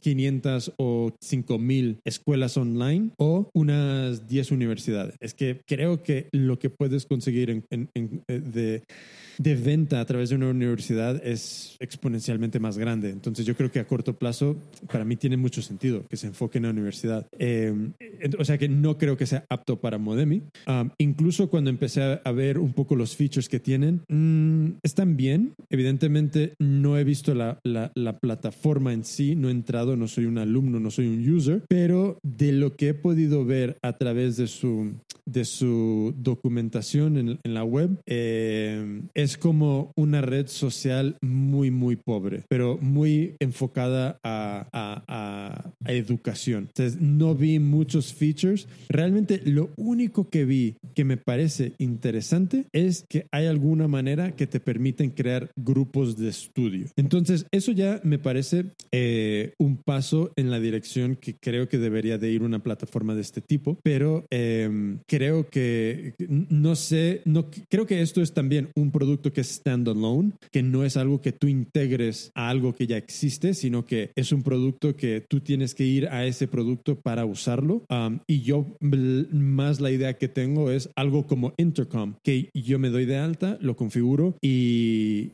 y puedo incrustarlo o como dicen aquí, embeberlo en, la, en mi producto, en mi web, en mi Teachable, por ejemplo, y, y añadir una capa de, de, interacción y de experiencia y de comunicación entre los alumnos. Eh, así es, eh, entonces yo cuando lo veo es como, mira, lo que me recuerda es hay ha habido muchísimos proyectos de, de, crear redes sociales open source, donde creo que, creo que una se llamaba Dolphin, creo, y que es básicamente esto, ¿sabes? Te permite crear como una red de personas, tanto lo puedes hacer para una afición, una empresa, lo que sea, tienen funcionalidades casi similar, igual, idénticas a Facebook, um, evidentemente a una escala mucho más reducida, pero, um, y yo cuando veo aula veo más o menos esa misma misma idea de, lo que he visto antes con open sourcing redes sociales, pero aquí están realmente creando esta plataforma red social intentando venderla a universidades. A ver, para volver un poco a tu problema, Básicamente, si sacamos de nuevo a, a, nuestro Fox Terrier y se lo queremos contar, lo que estás intentando resolver aquí es generar o replicar las dinámicas sociales que juegan en un mundo offline en los cuales los incentivos para finalizar un programa son, pero no solo son el hecho de aprender, sino que juegan también otras dinámicas, por ejemplo, el, compromiso con un amigo, eh, el, el formar parte de un grupo, y de qué manera esto que está tan bien resuelto a nivel asíncrono, a nivel offline, se puede llevar a una comunidad online de forma más asíncrona. ¿Sería esto el resumen, resumen? Sí, sí, sí, sí, e, e, es justo eso. Es Em, a mí lo que me encantaría es cuando tú entras a un curso online, como puede ser Modemi, donde enseñamos costura y patronaje, em, que tú te sientas que estás tomando un paso dentro de una aula donde hay compañeros y en lugar de ver 500 o 1000 o, o 2000 compañeros, vas a ver solamente ese puñado que acaba de empezar dentro de un margen de tiempo igual que tú. Imagínate una semana antes o después, una semana antes, por ejemplo. Entonces, de ese momento es como, ¿cómo se puede pueden fomentar de la misma manera que hacen algunos chatbots eh, conversación que pueda fomentar la, la conexión entre, entre los alumnos, que se empiecen a conocer, que empiecen a tener conversaciones en privado entre, entre ellos, entre ellas, que la plataforma permita generar grupos de estudio para trabajar en proyectos eh, muy específicos, que luego tú puedas re- reorganizar esto, puedas generar nuevos, nuevos grupos, eh, que si alguien tiene una duda pueda acudir aquí a hacerla a la comunidad de, alumnos. Eh, to- todo este mundo que sucede offline, que es yo entro a una aula, me siento, veo a la derecha, veo a la izquierda, veo a personas. Si tengo una duda, le puedo dar un toque en el hombro a, la persona que tengo enfrente, le puedo preguntar. Eh, si tengo una duda, puedo eh, em- preguntarle a la profesora. Eh, cuando salimos de una clase, podemos continuar la conversación. Eh, tener algún sitio donde poder compartir los proyectos que, que hemos hecho, donde poder recibir feedback de no solo de la profesora, sino de los alumnos. Todo este mundo creo que falta muchísimo en, una, en un formato digital para que alguien que esté haciendo un curso, bien sea en Teachable o a través de Udemy o a través de cualquiera otra de las otras plataformas online de, de- de Learning Management, tengan esa oportunidad de, de- activar esa capa de interacción entre alumnos, porque en mi opinión, y de esto no tengo ningún dato, pero en mi opinión, si las personas empiezan a desarrollar amistades y generar vínculos emocionales con otras personas, yo creo que va a haber una propensidad de querer seguir y querer mantener una suscripción activa, querer estar más conectado dentro del curso. Mira, Jimmy, ya sabes que a mí una de las cosas que más me gusta en el mundo es conocer a gente a través de la cual poder ver a través de sus ojos y conocer una dimensión nueva del mundo que yo antes no sabía que existía. Esto es exactamente lo que me pasó la primera vez que tú me mostraste este esta problemática y esta idea y, la pusiste en tus palabras. A mí me abriste las puertas a un mundo que me parece fascinante y, a un problema al cual yo personalmente también no he parado de darle vueltas porque creo que es una problemática que desde luego no, no tiene un- una respuesta o una solución ahora mismo a pesar de la tecnología que nos rodea. Entonces, yo ya te digo, no me cansaré nunca de escuchar, de, escucharte hablar de esta idea y, po- y ponerla en, tus palabras porque, porque la verdad que, me parece fascinante. Entonces, hay aquí como un par de cosas que me parecen interesantes y que me, que me gustaría comentar antes de, antes de cerrar el tema. La primera es, una de las cosas que más me chocó cuando me lo dijiste, es que de la forma que tú lo ves, y a lo mejor tú no lo percibes en estas. eh, como en estos términos, pero lo que estás intentando es ponerle barreras a la tecnología o le estás intentando como capar ciertas posibilidades que ofrece, como por ejemplo, una de las cosas que brilla en el mundo online es esta asincronía, es no, tú puedes aprender cuando tú quieras, a tu ritmo, cuando te vaya bien, cuando en realidad esto se ha demostrado que no es que no funcione, es que, es que la gente no, no, o sea, no, el modelo mental de la gente no funciona así. O sea, la gente no quiere aprender eh, a su ritmo cuando quiere, cuando le vaya bien. No, todo lo contrario. O sea, cuando pasa eso, cuando se le da esa oportunidad, la gente no aprende porque no se presenta a la clase.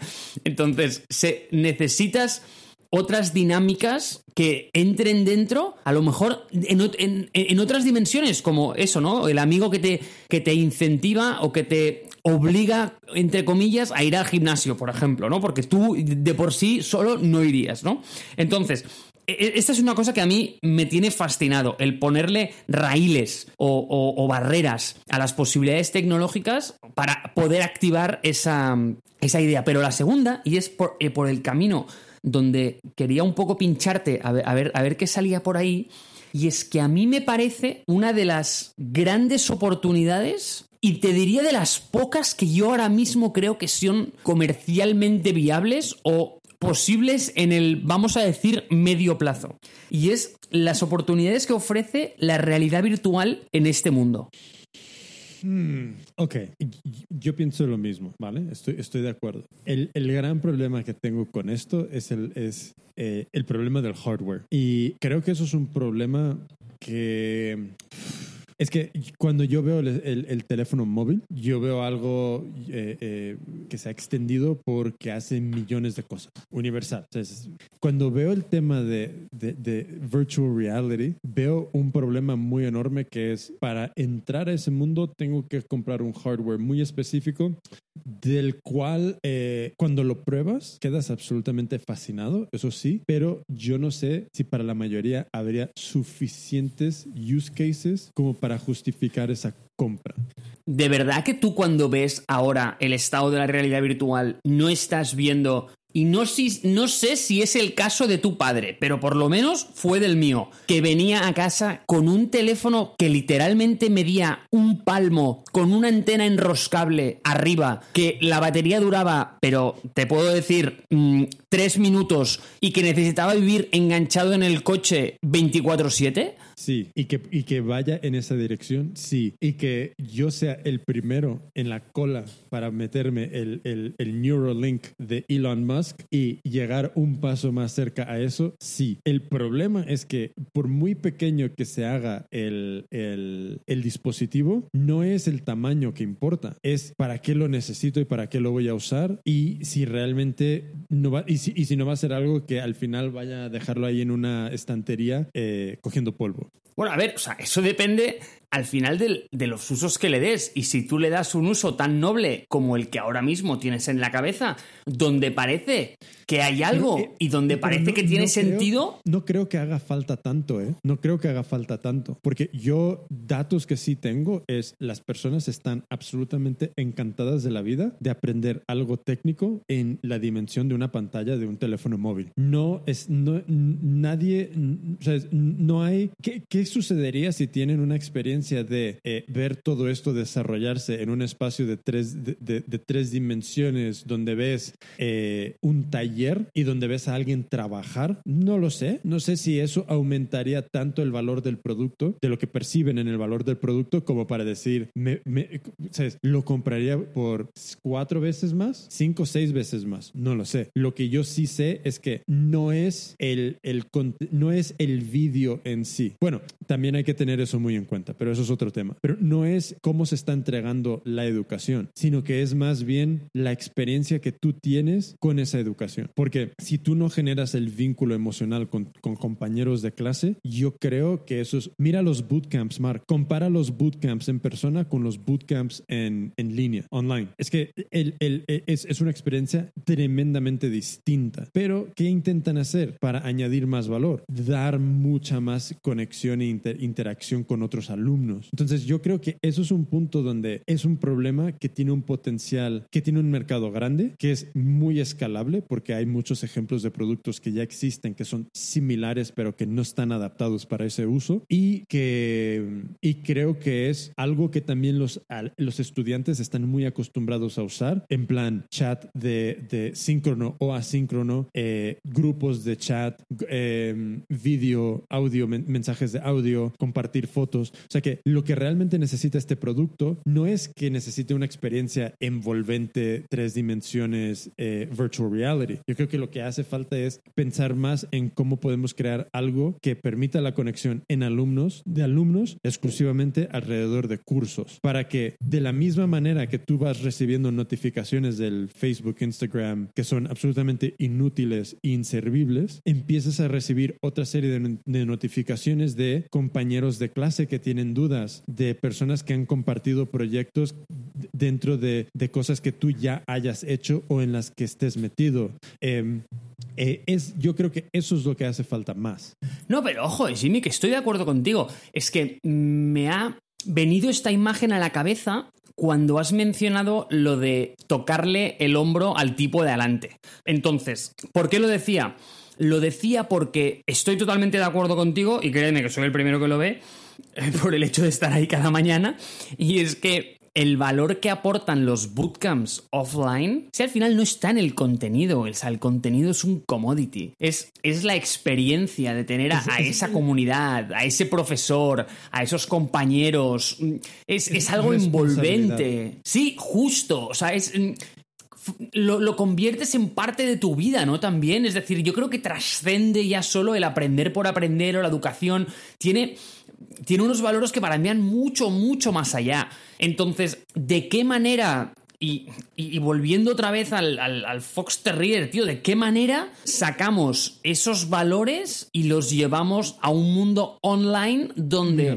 es muy, es muy fácil. Hay, hay, hay, un par de cosas. La primera es, y solo hablando de, de, educación online. Una, eh, la experiencia del alumno con otros alumnos creo que es fundamental. Igual es muchísimo más importante que el contenido que estás compartiendo. Porque ya se ha visto, hay muchísimas escuelas mediocres que tienen grandes eh, clases de, tienen muchísimos alumnos con un contenido mediocre. O sea que no es el contenido, sino que la experiencia de estar ahí, de ir, de conocer, de volver, tal y cual, como que es suficiente como para cubrir lo que las deficiencias de lo otro. Entonces, una es, volviendo a cursos online, preocúpate en un curso online de dar una experiencia entre los alumnos buena. Aunque eso te exija a ti usar 40 plataformas que no están diseñadas para este, para este uso, eh, lo vas a agradecer especialmente si tienes productos que dependen de recurrencia. Entonces, si, si, si tú necesitas que alguien te pague mes a mes, va a ser más fácil que te paguen mes a mes si están desarrollando estos vínculos con otros alumnos. Y luego, la, la otra cosa es, yo creo que hay un punto donde tenemos que dejar de pensar que todo el contenido se tiene que dar todo a la vez. Creo que esa es una falacia enorme que desborda, que no ayuda para nada a guiar a un alumno y que de nuevo tenemos el ejemplo en las universidades, en las escuelas. Primer día de la universidad no te dan el material del último día de la universidad. es ridículo eh, ese, ese, ese acercamiento como de Udemy, que me meto a Udemy y de repente tengo todos los vídeos del todo el curso desde día cero. Es, es absurdo. No ayuda a guiar a una persona. Y yo creo que sobreestimamos el valor que las personas tienen para auto guiarse. Realmente yo soy de la opinión de que quieren estructura, necesitan guías y necesitan raíles sobre los cuales saber y sentirse seguros de voy en la dirección que debo ir. yo en Modemi lo veo clarísimamente, absolutamente, y te digo, absolutamente nadie se ha quejado de que reciben un proyecto por semana. Nadie, nadie. Lo agradecen porque es orden. yo te digo, solo preocúpate de esto. Incluso estoy planteándome en, en el proyecto que reciben tienen dos partes. Tiene la parte de patronaje y la parte de costura. Incluso me estoy planteando subdividir eso y dar eh, costura, perdona, dar lo de patronaje eh, durante la primera mitad de la semana y luego abrirles lo de costura la siguiente mitad de la semana. Incluso reduciendo el acceso a todo, a todo el, el proyecto. Porque creo que es mucho, mucho más beneficioso para el alumno que está aprendiendo en Internet tener estos raíles y no sentirse que de repente pueden ir a ver el último vídeo. y además les da algo de estructura que creo que necesita. Yo creo que uno de los problemas muy grandes que sucede con mucha gente que abre cosas de formación, educación, cursos online, es que no lo hacen como vocación, sino que lo hacen porque ven una oportunidad de negocio. Y cuando la educación en su base nunca ha sido un problema para ti, hay muchísimos detalles que tú pierdes de vista porque tú nunca has sufrido esos problemas, nunca los has visto y que no eres sensible a entender qué, qué, qué está sucediendo con el alumno y yo creo que eh, cuando no tienes ese punto de vista, es muy fácil caer en lo tradicional de todos los cursos online. es súper fácil. Entonces yo creo que hay una cosa muy importante que es quién está detrás de estos proyectos y qué ha sido realmente su motivación de, de, de hacer esto. Entonces, ha sido porque... Mm, mm, ¿Cuál ha sido? Y claro, para mí es como, sí, yo, yo me siento, yo sí estoy de acuerdo contigo que yo siento que yo conozco este problema en muchísima profundidad porque realmente me he preocupado de, he sido muy consciente de ello. Y siendo consciente de ello, es como te vas dando cuenta de todos los matices que va cobrando este problema. Se va haciendo más complejo, pero al mismo tiempo eh, vas viendo las cosas mucho más claras. Y yo creo que en, un, en una cosa como Udacity, um, si alguien no está pensando así de manera interna de cómo mejoramos la adopción y, y, el, y el ratio de el curso de los alumnos que tenemos eh, y si no están enfocándolo desde el punto de vista de la experiencia humana entre los alumnos, qué fallo, qué fallo, por Dios. Este Jimmy, deja que te diga, ¿eh? es uno de estos problemas al cual, igual que el generar un podcast juntos, es un tema al que ya hemos intentado darle vueltas y, y yo creo que nos, nos sobra ilusión y nos falta tiempo. Yo creo que el día que alguien nos patrocine big time aquí y, y nos retire será nuestro proyecto y algo en, el que, en lo que podríamos hacer una gran contribución juntos, pero creo que le tenemos que encontrar el momento. Pero sin duda, Mira, me parece que hay algo ahí, seguro. Te, te voy a explicar el problema de Udacity. Lo, lo estoy viendo ahora mismo. Fui a su, a su página web para ver qué trabajos hay abiertos y, y estos son las categorías de puestos, ¿vale? Business Ops y Strategy. Contenido. Customer Success. Customer Success, ¿vale? Data, Design, Engineering and IT, Finance and Accounting, Marketing, Partnerships, People Operations, Product Sales, Student Operations, ¿vale? Si tú en ningún lado pones algo que sea más intenso que Student Operations, como e, es que creo que hay, de la manera que yo lo veo, eh, hay un problema de lenguaje y de messaging tremendo. Eh, y que eso me, me- me dice que hay, hay una filosofía en su base que no, que no es la mía. Pero bueno, eh, es que sí, es que, es que al, al final estos son, eh, ¿cómo, lo, ¿cómo lo digo? Al final esto es muy sistema de, de educación en, en, en, en, en línea, en línea, en, desde, de- en línea de fabricación, de la misma manera que es eh, eh, la universidad, donde te intentan meter a través del mismo, del mismo curso a todo el mundo, independientemente de cómo aprendas o lo que sea, creo que la experiencia del alumno también para ellos no es algo a mejorar, sino es un problema a resolver. Y ese problema mm, lo intentan resolver con lo mínimo. Y, y creo que, como ya hemos visto en, en algunos eh, blog posts que, cre- que- que creo que mostraban algunos datos de el completion rate de, de alumnos de, de Udacity, de sus cursos, era, era nefasto también. There's a culture problem. Total, Jimmy, esto lo tiene que coger al- alguien, un Bill Gates Foundation. Bah, ni eso, ¿sabes? Lo que necesitas es gente apasionada por lo que está haciendo, no, no, por un, no haciendo un trabajo. Y eso, eso es cultura de empresa. Si tus fundadores no tienen la cultura personal y la personalidad personal de tener esta preocupación en su centro de cómo podemos ayudar a que las personas aprendan y terminen y, y llegan a ese success rate, eh, lo siento, es que no vas a poder, you can't engineer that, you can't engineer that, no puedes. Que de repente los fundadores sean unos capullos que quieran X y que de repente la empresa se, se manifieste de otra manera. Es que, I'm sorry, no funciona. Todas las decisiones son top down. Sí, o sea, I get it, pero hay un balance aquí y es que ahora mismo este es particularmente un mercado extremadamente competido y quieras que ¿El- no, el balancear las dos es difícil. ¿Qué es el mercado competido? Si quieres que te empiece a listar todos los players que hay a nivel online, blended y offline, creo que tenemos para No, no, una hora. No, no- no digo de, de gente que haga cursos online. Yo digo de quién está intentando resolver el problema del completion rate. No les importa el completion rate de sus cursos, lo que les importa es cuánta gente me ha pagado hoy para entrar al curso. Y en general, todo lo que suceda después del pago es un afterthought. Y ese es el problema. Nadie está diseñando cursos online, nadie está diseñando productos desde el punto de vista cómo puedo ayudar a que terminen este curso. Es que no lo están haciendo así, porque los ejemplos y la ejecución no da, no da, no, deja huella para suponer que lo estén planteando así. Lo cerramos aquí. Cerrado. So, Marco Collado, introdúceme al tema principal de Radio Lanza, que hemos entrado a él casi una hora y media después de empezar a grabar. Sí, que ya no me sorprende. No es la primera vez y creo que no va a ser la última. Aunque, sinceramente, viendo el contenido que había en updates y follow-up, de verdad que no me arrepiento ni una pizca. Porque la No, verdad no, no, no. Y creo- es que han creo salido temas súper interesantes. Y hay muchas cosas que se relacionan con el tema. Estoy de acuerdo. Tema principal, que ¿qué es lo que pasa aquí? ¿Qué pasa? Que yo creo que este tema principal a lo mejor no estaba eh, en, en su wording muy bien acotado y no era muy claro dónde estaban sus límites y sus fronteras. El tema principal es idea versus ejecución.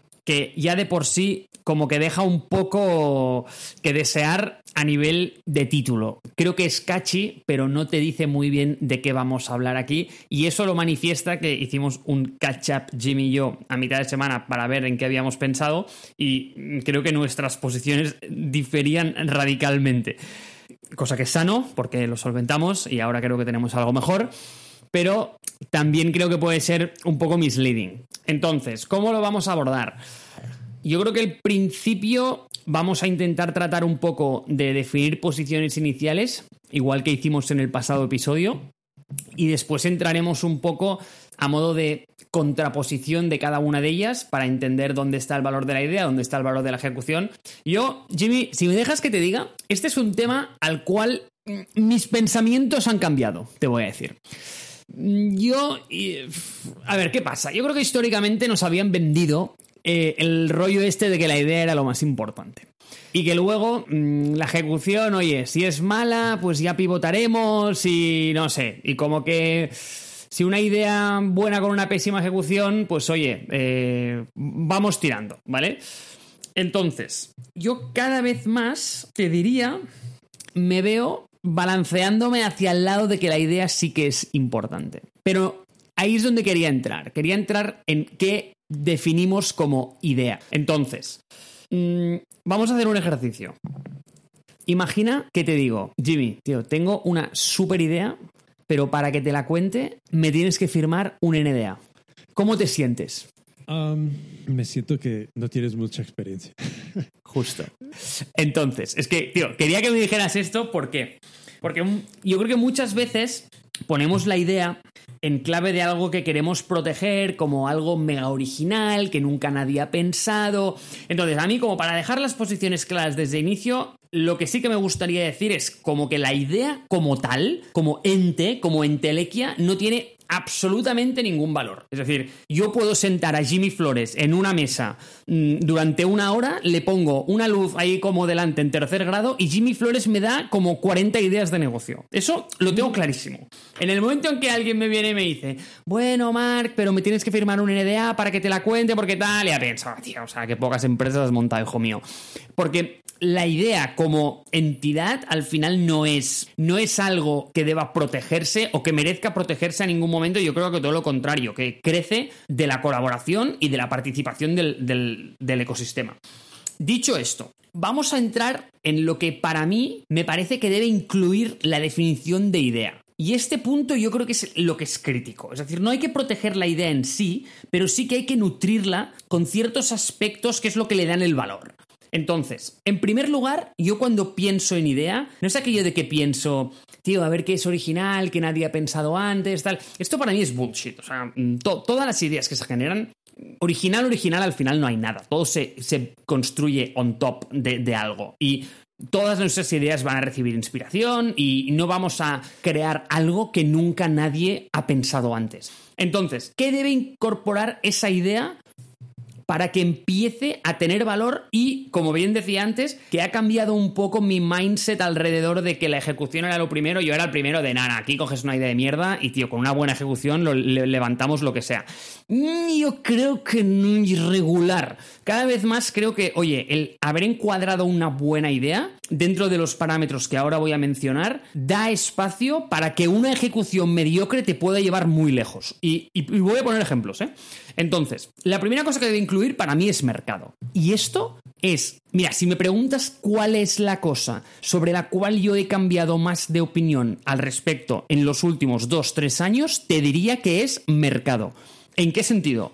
El mercado creo que es lo único en una compañía que no puedes cambiar, ni influenciarlo de cualquier manera. Puedes cambiar el equipo, puedes cambiar la cultura, puedes cambiar el producto, puedes cambiar lo que te dé la gana, pero el mercado jamás de los jamases. Entonces, entrar en un mercado que es receptivo, que es grande, que tiene ganas de gastar pasta, que está creciendo, Todas estas cosas, para mí, son fundamentales a la hora de, antes, o sea, de haber empezado a ejecutar nada de nada. Es decir, el, primer pasito que debes dar antes de empezar, de, sacar el pico y la pala para empezar a ejecutar nada, para mí es entender qué tamaño tiene entender si está creciendo, si está evolucionando, eh, entendiendo sobre todo, súper importante, que no es importante el hecho de que sea grande o pequeño, es un tema de, oye, ¿realmente este mercado está creciendo? ¿Tiene potencial para ser grande? ¿Es receptivo? Y ahora diré una cosa que para mí es auténtico oro. Es decir, si alguien, o sea, si nos tenemos que quedar con algo en este podcast, por favor que sea la idea de Jimmy sobre la educación, pero lo segundo es esto. Es Sí, tío.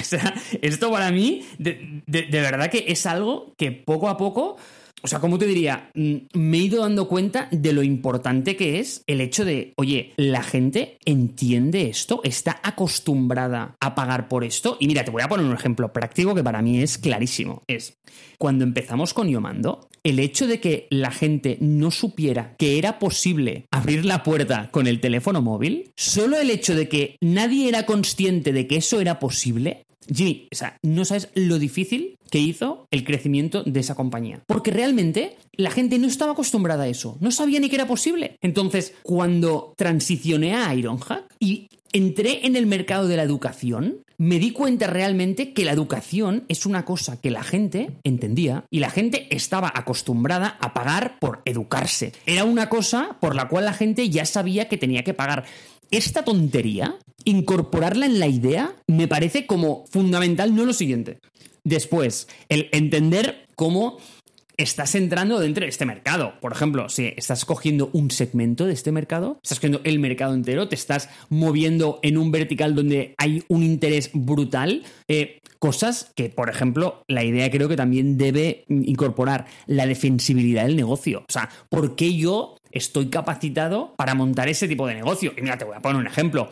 A mí, si me viene Jimmy Flores y me dice que quiere montar un producto realmente para generar una comunidad eh, dentro de un modelo educativo online, le va a decir, Jimmy, ¿por qué quieres hacer eso? Y en el momento en que me explique, bueno, me va a decir, Mark, tío, mm, ponte el capítulo 8 de Radio Lanza y te vas al minuto 72 eh, y lo, y lo vas a entender. En el momento que me escucho esto, es que uno, tío, le digo, Jimmy, aquí tienes todo mi dinero. Pero este para mí es un punto muy, muy, muy también importante. Y el último, y te dejo que me saltes a la yugular, es, y este, te diré que, mira, si el, si el hecho de que la gente esté acostumbrada a pagar por ello, de hecho que era importante, este es casi tan importante. Es el timing. Es decir, ¿cuántos proyectos se han construido 10 años después en base a una idea exactamente igual que algo que se intentó funcionar como 10 años antes y, no funcionaron. Y ahora son casos de éxito increíbles. Es decir, por ejemplo, el caso típico este de Webvan de los principios de los 2000 que Postmates es exactamente el mismo modelo de negocio. Pero claro, ¿qué es lo que pasa? Eh, que ahora tenemos una infraestructura y unas cosas sobre las cuales podemos construir que activan ese modelo de negocio. Es decir, mm, Uber ha sido posible porque existía el teléfono. Eh, este modelo hace 15 años era inconcebible. Y quien lo hubiera probado, oye, la idea seguía siendo igual de buena. O sea, las ideas, tío, era, igual de buena la idea, pero el momento no era el mismo. Entonces, sobre esto, mm, yo ahí te dejo mis pensamientos. Eh, yo creo que idea trascende el concepto de originalidad, de ay, mira qué divertido es esto. Eh, para mí va más en, la, en un sentido holístico de hay que incorporar muchas cosas como mercado, timing, defensibilidad a la hora de pensar en esto. So, eh, yo estoy de acuerdo contigo, ¿vale? Creo que la idea es importante, um, pero creo que se tiene que sopesar y dar el peso eh, que tiene una idea, que es ninguno. Es una idea en sí pesa nada. Entonces tú no tienes nada. Es como, es just una idea. Entonces, yo, yo, yo encuentro que hay en el proceso de, de ideación, estoy también con, eh, en, yo estoy de acuerdo con todo lo que has dicho. Creo, creo que es, solo puedo añadir unos matices más porque básicamente es, estoy, estoy, completamente de acuerdo. El problema que yo tengo y yo creo que donde tú crees que diverjo es donde yo creo que muchas personas en la fase de idea es donde realmente es como lo divertido, ¿sabes? Ah, Yo creo que aquí es donde mucha gente es como que está súper animada. Y en una presentación muy antigua que hice, eh, tenía unas slides que explicaba el, el gusanito emprendedor. Y el gusanito emprendedor es un gusanito que va por ahí, tiene una idea y le da un subidón de energía, empieza a ejecutar, luego se encuentra con un problema y luego le echa la culpa a la idea. Y, la idea, y de repente empieza a, un día está cagando y tiene otra idea. Abandona la idea anterior, eh, persigue la nueva, le da un subidón y es un- un- una cosa recurrente donde hay subidones, bajadas, subidones, bajadas, subidones, bajadas. Y es cuando, cuando tú dibujas eso parece un gusanito, es sube y baja, sube y baja, sube y baja. Y el reto es cómo encuentras la, la disciplina que cuando tú te encuentras con los problemas de ejecución, bien sean cosas que anticipabas o bien sean cosas nuevas que han surgido sobre el camino, cómo tú encuentras esa energía para seguir adelante, saltar esa, es- es- esa, esa barrera, cruzar esa, eh, ese problema y encontrar un siguiente punto de subidón para que no tengas que echarle la culpa a la idea y volver. Entonces, para mí la idea eh, tiene muchos problemas desde el punto de vista que yo creo que para muchas personas es lo cómodo, lo fácil, lo divertido y se enamoran de ese proceso porque ahí todo es posible, es tu imaginación. Tú puedes imaginarte cualquier cosa y la tendencia es, te imaginas también a todas las personas comprándolo, te imaginas a todas las personas entendiéndolo, te imaginas eh, un, un éxito rotundo. Entonces, esa fase de idea incuba es como tiene, tiene en, esa incubación toda la energía positiva, es todo el potencial. Y creo que ahí hay como un feedback negativo donde si tú dejas que e- e- eso coja las riendas, de repente esa es la fase que a ti te, te, te da el mejor eh, feedback de tu esfuerzo. ¿Por qué? Porque, ah, pues yo tenía una idea, tal, esto y el otro, y encuentras que, que hay un sobrepeso a ese proceso. Entonces, pero al mismo tiempo, la idea es tremendamente importante porque ese es en el momento donde tienes la oportunidad de hacer un poco de ingeniería, donde justo lo que acabas de decir tú, hay gente que lo entiende o voy a tener que educar a un mercado. Si tienes que educar a un mercado, buena suerte y espero que tengas pilas y pilas y pilas de dinero para tirarle a este problema de educación. Por otra parte, eh, es un mercado en crecimiento, en desarrollo, en evolución. Eh, hay mucho sucediendo. Eh, eso es otro punto totalmente, y completamente importante. Entonces, con todo lo que has dicho, estoy totalmente de acuerdo. El problema es cuando las personas se eh, l- le cogen un, eh, una importancia tan grande a este proceso que evidentemente una idea sí tiene valor. ¿Por qué? Porque es como, como yo. Yo llevo mm, casi 20 años de, de manera eh, continua viendo problemáticas, identificando oportunidades dentro de temas de educación y educación online que ahora, claro, yo si te expongo una idea, creo que tengo suficiente, eh, ej- suficientes ejemplos como para poder, poderla defender y eso tiene un valor. Pero no tiene suficiente valor como para no compartirla, porque al final del día lo que, lo que, lo que para mí importa es esa ejecución, porque eso es lo que va a coger esa idea y convertirla en algo o no. Entonces, volviendo a la idea, también, como has dicho tú, una idea existe sobre algo que ya ha existido.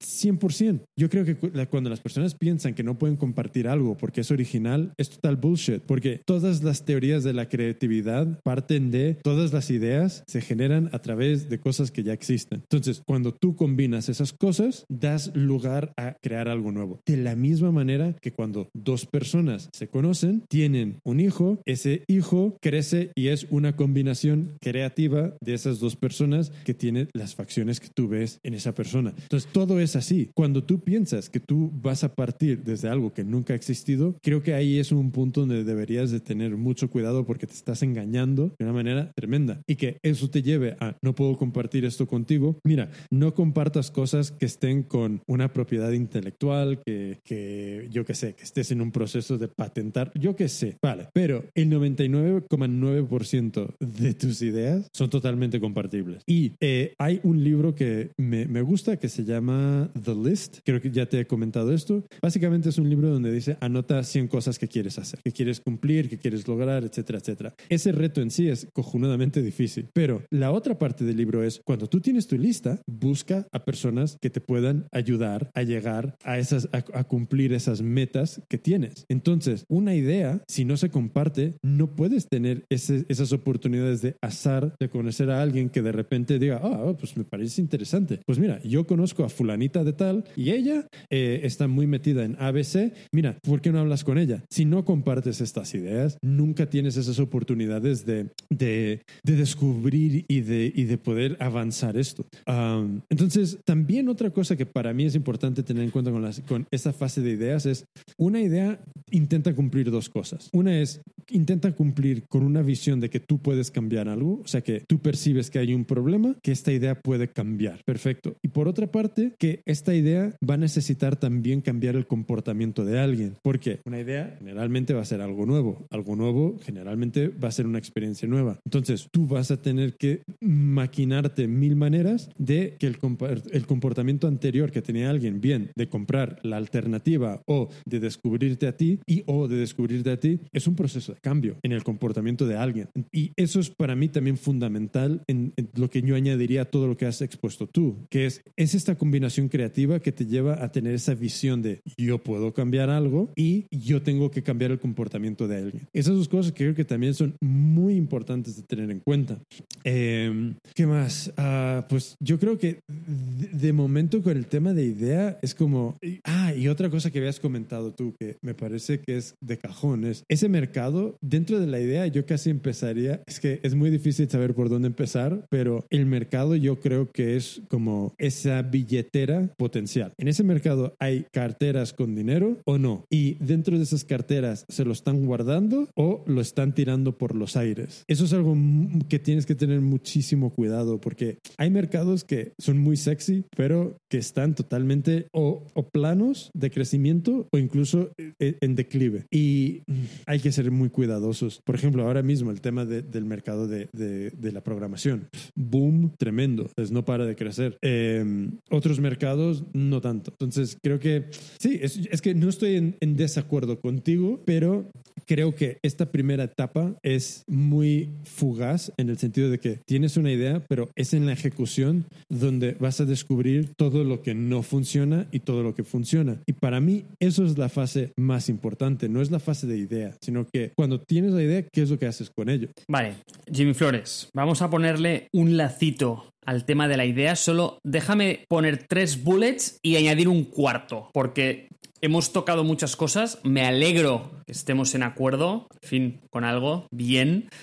Ah, estamos de, acu- estamos de acuerdo en muchas cosas. Yo creo que con la experiencia vas llegando a estos puntos de vista. Entonces, yo creo que entre menos experiencia tengas, creo que más valor le pones a las cosas equivocadas. Entonces, la idea es importante, pero para mí no es el, el, el, el no va más de un, de, de un proyecto. Sí, no, estoy- estoy de acuerdo. ¿eh? Entonces, o sea, como cosas que hemos comentado importantes al respecto. Mm, No enamorarse de ella, no pensar que eres tan listo que te has inventado algo que nunca nadie jamás había pensado. Creo que tener esta mentalidad me parece muy pretencioso.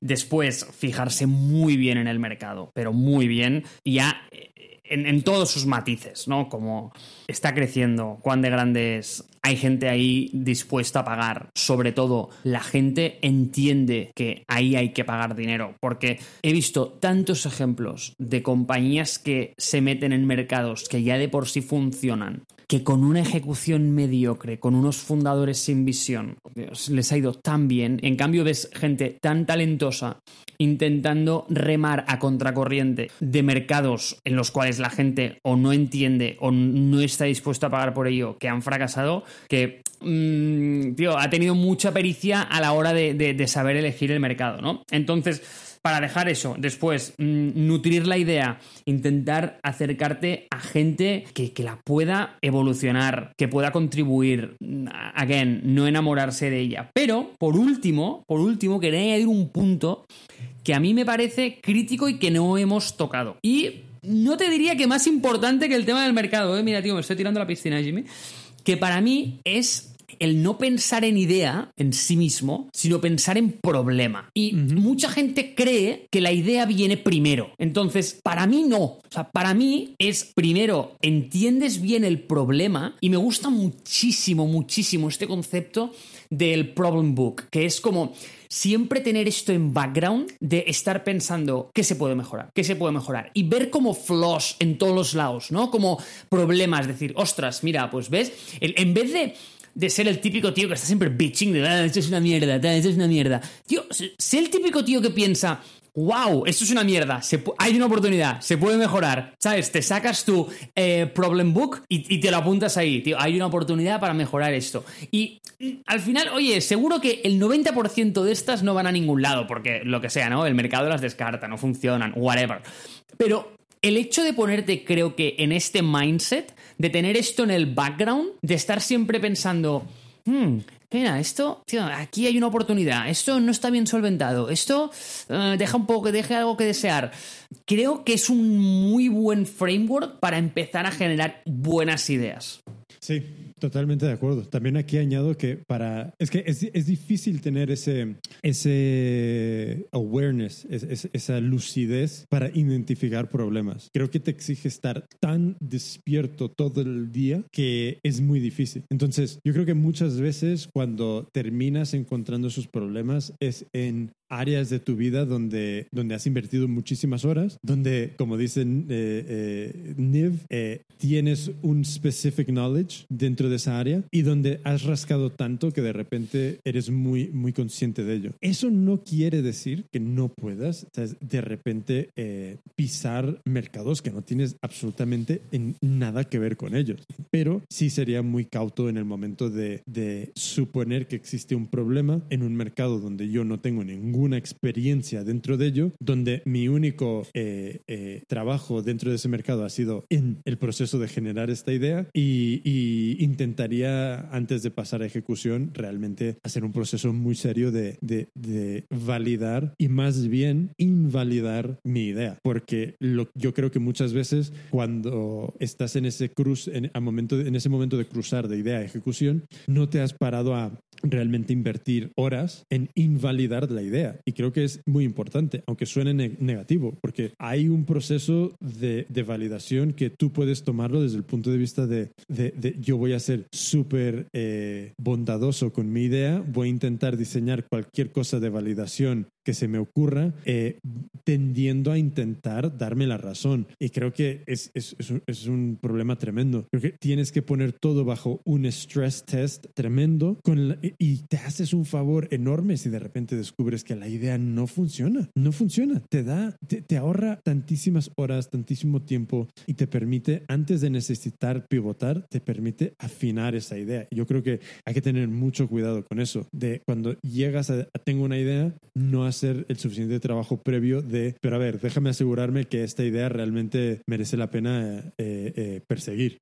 Si solo un contrapunto, Jimmy, en, en, la parte donde comentas el tema de specific knowledge, yo me refería a eso, sí, pero me refería a otra cosa también. Es decir, yo estoy de acuerdo contigo en que para encontrarte con problemas dentro de mercado que desconoces, te tienes que venir un poco a esta idea que yo te comentaba de ver el mundo a través de los ojos de otras personas, creo que descubrir nuevos mercados o nuevas dimensiones de la realidad te abre la puerta a eso, ¿no? Pues a, entender que existen problemas en algunos nichos muy concretos. Y esto creo que es una manera muy sana de ver problemas ocultos que antes para ti eran absolutamente inexistentes. Dicho esto, creo que a lo que yo me refería no era tanto al hecho de ir a buscar el problema en sí e identificarlo, sino al hecho de ponerte en ese mindset. a lo mejor sin ningún fin concreto. Y oye, lo que no me puedes negar es que el deporte nacional en este país, bueno, al menos en España y en México supongo que también, es la queja. Y de verdad, mm, a veces yo también me quejo de cosas y está bien, pero creo que la queja al final es el precursor de un problema, ¿no? Entonces tú ves una queja, creo que ahí hay una oportunidad para la mejora. Entonces, intentar cambiar el chip de cada vez que escuchas a alguien quejarse o que te, o que te das cuenta de que tú te estás quejando de algo para pensar, vale, muy bien, acabo de decir que esto es una auténtica mierda, pero, tío, ¿cómo podría mejorarlo? Solo hacer este ejercicio y pensar, creo que ya, o sea, en sí mismo es sanísimo. Sí, sin, sin, sin, lugar a duda, sin lugar a duda. Yo creo que, eh, yo creo también eh, todo lo que estamos hablando es, es tantos matices, es tantísimos matices, tantísimos casos que van en, totalmente en contra. Eh, pero como, yo creo que como norma, como regla general, yo sí que sería muy cauto en el momento de simplemente porque yo percibo un problema, eh, suponer que soy la persona que puede resolverlo. Y creo que ahí hay muchas veces para mucha gente eh, un poco de, de, de, falacia, ¿sabes? De que, ay, tengo una idea hasta de puta madre, eh, yo puedo resolverlo. It's like, ah, maybe not. Y, y, sería, por eso yo digo, más cauto, más lento, piensa, intenta invalidar lo que supones y si no puedes, entonces eso es una luz verde enorme de sigue por aquí. ¿Sabes? Y, ¿sabes? Yo creo que eso es un matiz muy importante de tener en cuenta. Entonces, Jimmy, te voy a decir una cosa, que has, antes has mencionado que la idea es la parte que todo el mundo le gusta y donde a la gente le gusta pasar tiempo.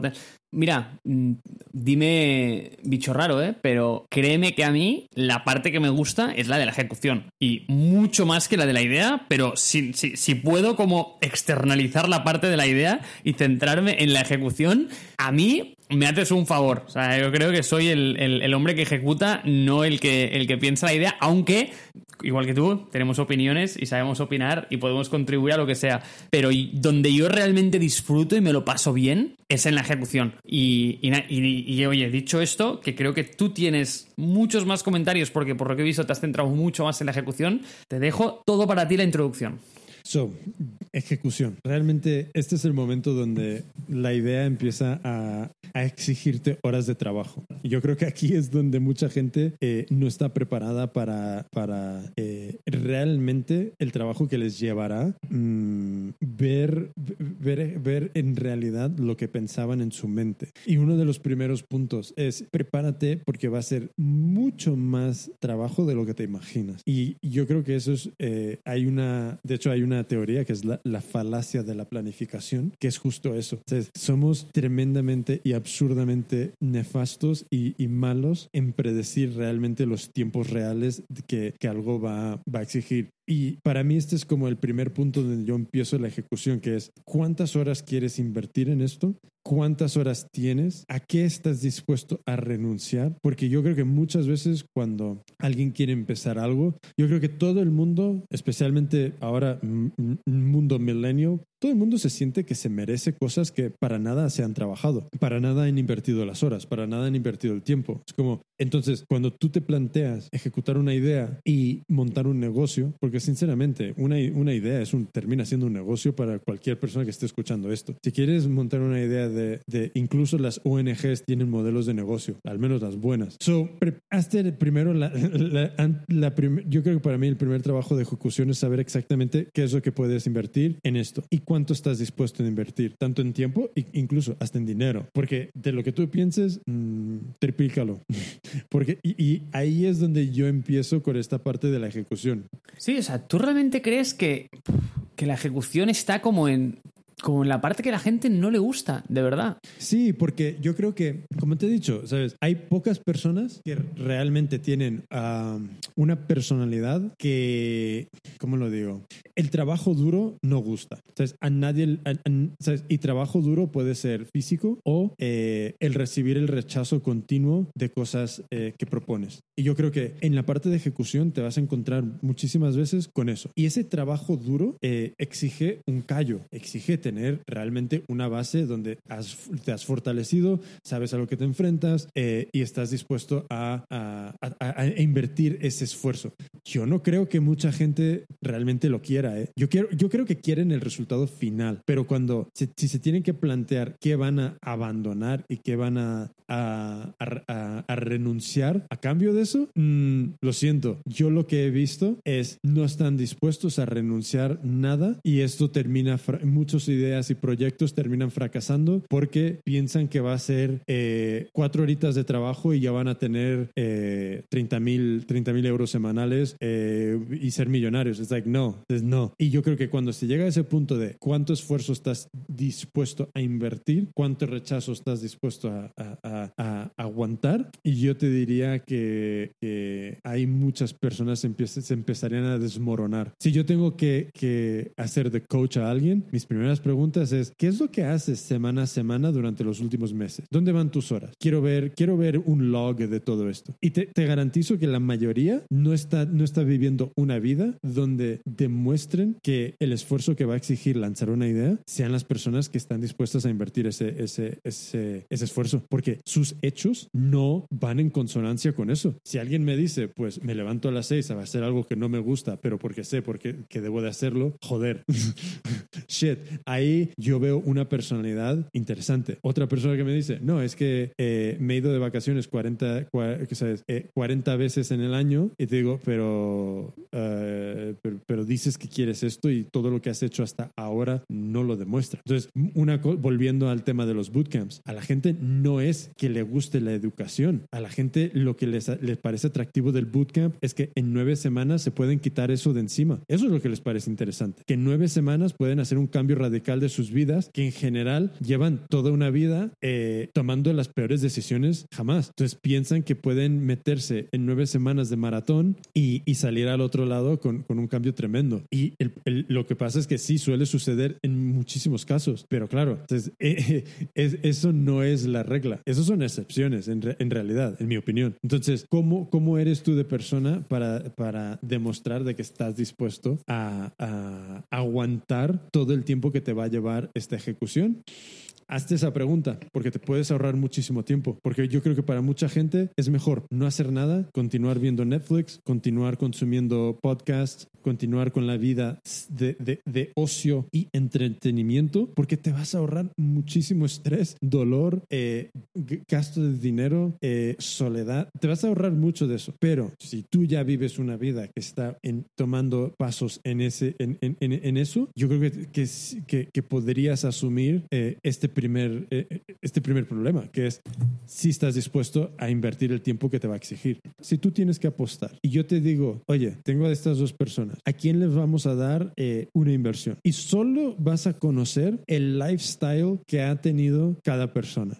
¿Qué quieres ver tú en un lifestyle de alguien? Y ya no te, ya no te digo trabajo en experiencia, no, estilo de vida. ¿Qué quieres ver tú para suponer que es una persona que le, le va a echar las ganas y le va a invertir el tiempo? ¿Qué quieres ver tú? Quiero ver dedicación a niveles de que gente normal pensaría que es insane. Punto. Termina ahí. Done. Done. Lo has puesto de manera perfecta.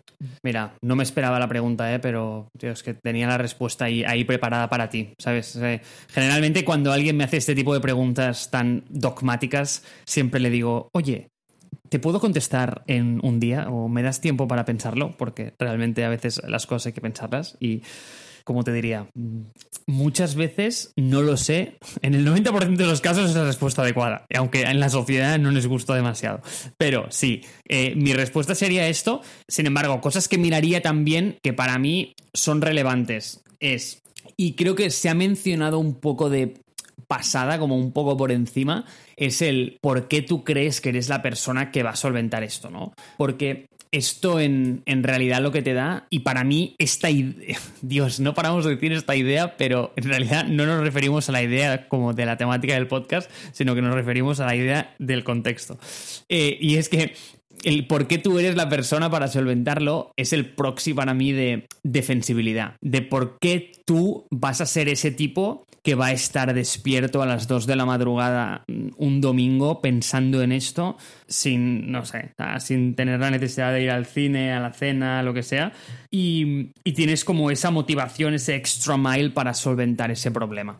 Y, y creo que es una, una pregunta que mucha gente se tiene que hacer antes de empezar algo. Porque, y mira, también otro tema que has mencionado de pasada, pero para otra cosa, y son esos cambios de humor. Esas, pero el hecho de emprender, o sea, el, el, el mismo la misma acción de decir, oye, voy a lanzar un proyecto, emocionalmente, de por sí, ya es como una aventura. Eh, eh, Porque si a ti te gusta estar tranquilito y que no te cambie mucho el humor y, la perspectiva de la vida, eh, oye, o sea, cógete un trabajo de 9 a 5 tranquilito y no te, y no te me apures demasiado. Porque en el momento en que entras a, a- emprender, o sea, tu, tu vida e- es una montaña rusa, emocionalmente. Porque tanto puedes tener un día en el que te crees que eres literalmente Dios, como otro día no separado por más de 72 horas en el que te puedes pensar que, tío, que, que- que- que te mereces morir. Pero eh, literal, o sea, li- literal, y que no vales absolutamente nada. Yo he estado ahí, también estoy de acuerdo que soy una persona que emocionalmente, a ver, no es que no sea inestable, pero tengo como picos muy altos y picos muy bajos, es decir, tanto puedo estar en la más inmensa de las alegrías como en el más profundo de los pozos. Eh, en, en diferencias espaciales, eh, o vaya, temporales, aunque es lo mismo y no vamos a entrar en eso. Jimmy, y eso ya es un paréntesis, estoy preocupado de lo in-depth que me estoy metiendo en física. Y no sé, o sea, física es un tema que en la universidad, pero de, de verdad que odiaba y no podía con ella. Y ahora es que es mi ficción. O sea, yo sabes que no leo ficción, pero es que esta es mi ficción. O sea, es que me paso el día devorando libros, vídeos, no puedo parar. ¿Hay algún, al- algún insight de por qué? Pues la verdad es que no lo tengo muy claro. Eh, todo empezó porque me empecé a hacer las, las, eh, las lecturas de Feynman. Mejor pregunta. ¿Qué, ¿Qué haces, qué notas que puedes hacer con esto que antes no? Vale, esto es una opinión muy personal, ¿vale? Pero muy personal. Pero es como yo veo el mundo. Yo creo que para dominar el mundo tienes que entender dos cosas. Y esto es una cosa que no he compartido con mucha gente, pero lo llevo compartiendo desde hace muchos años. Y me preocupa que mi opinión al respecto jamás ha cambiado, ¿vale? Y es que se ha perfeccionado, pero jamás ha cambiado. Y es que para dominar el mundo, dominar quotes, es decir, como para masterizarlo de alguna manera, tienes que entender dos cosas. La primera es cómo funciona el mundo y la segunda es cómo funcionan las personas, es decir, el contenido y el continente, ¿no? Entonces, para entender cómo funciona el mundo, tienes que entender física y para entender cómo funcionan las personas, tienes que entender la historia. Es decir, qué es lo que ha pasado durante todo este tiempo que llevamos aquí, porque es eso, ¿no? Que la historia no se repite, pero sí que rima un poco, ¿no? Entonces, si ya ves lo que ha pasado hace un tiempo, pues mm, te puedes dar más o menos por dónde va el comportamiento humano, porque nuestras necesidades como que son bastante parecidas. Entonces, eh, no creo que se pueda aprender todo a la vez, pero puedes ir dando pasitos. Entonces, em, que no vamos a entrar en esto porque de verdad que es un rabbit hole donde nos podíamos, mm, pero literalmente, eh, quedar to- todo el resto del programa. Pero nada, o sea, es que hemos mencionado esto del espacio del tiempo y, nada, es que te lo quería comentar porque, mm, sí, y respondiendo a tu pregunta, que- ¿qué es lo que te activa? Para mí es que ves una, valga la redundancia, Dios, una dimensión distinta en la realidad. Pero literal, ¿eh? O sea, ves el mundo a través del Matrix. Y eres consciente de unas cosas que de otra forma yo creo que jamás en la vida podrías haber llegado a ellas. Y realmente te abre en tu cabeza unos modelos de, de, por qué existimos, pero eh, cuestiones muy meta, ¿no? Al final como, tío, muy- de, una naturaleza muy existencial, de, si realmente hay una, un set de normas, si alguien nos ha puesto aquí. Es que no sé, Jimmy, tío, o sea, es como un mundo tan twisted que me parece fascinante. Mira que yo tengo un punto. yo te entiendo. Y te entiendo porque te conozco, te entiendo. Pero al mismo tiempo, yo soy del polo opuesto. Para mí es qué es lo que puedes hacer, qué es lo que puedes crear. Y para eso no necesito entender mucho, sino que te tienes que poner en marcha. Entonces, eh, mira, de hecho hay un ad nuevo, una publi nueva de Mac que se llama Behind the Mac, Test the Impossible. Ahora te comparto el link.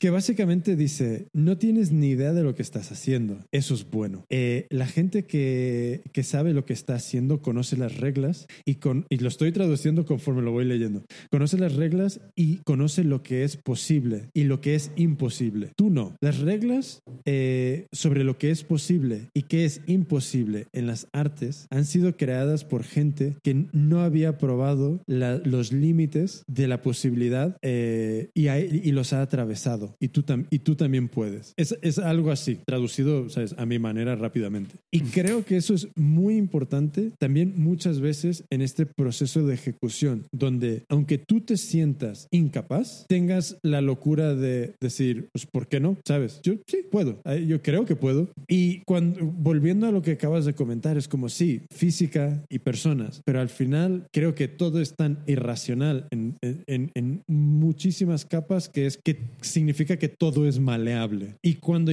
cuando yo veo eso, yo veo oportunidades en que todo se puede cambiar. Puedas tú o no, seas tú la persona o no, pero puede ser que tú seas la persona que esto necesita como, eh, como catalizador, como, como stepping stone.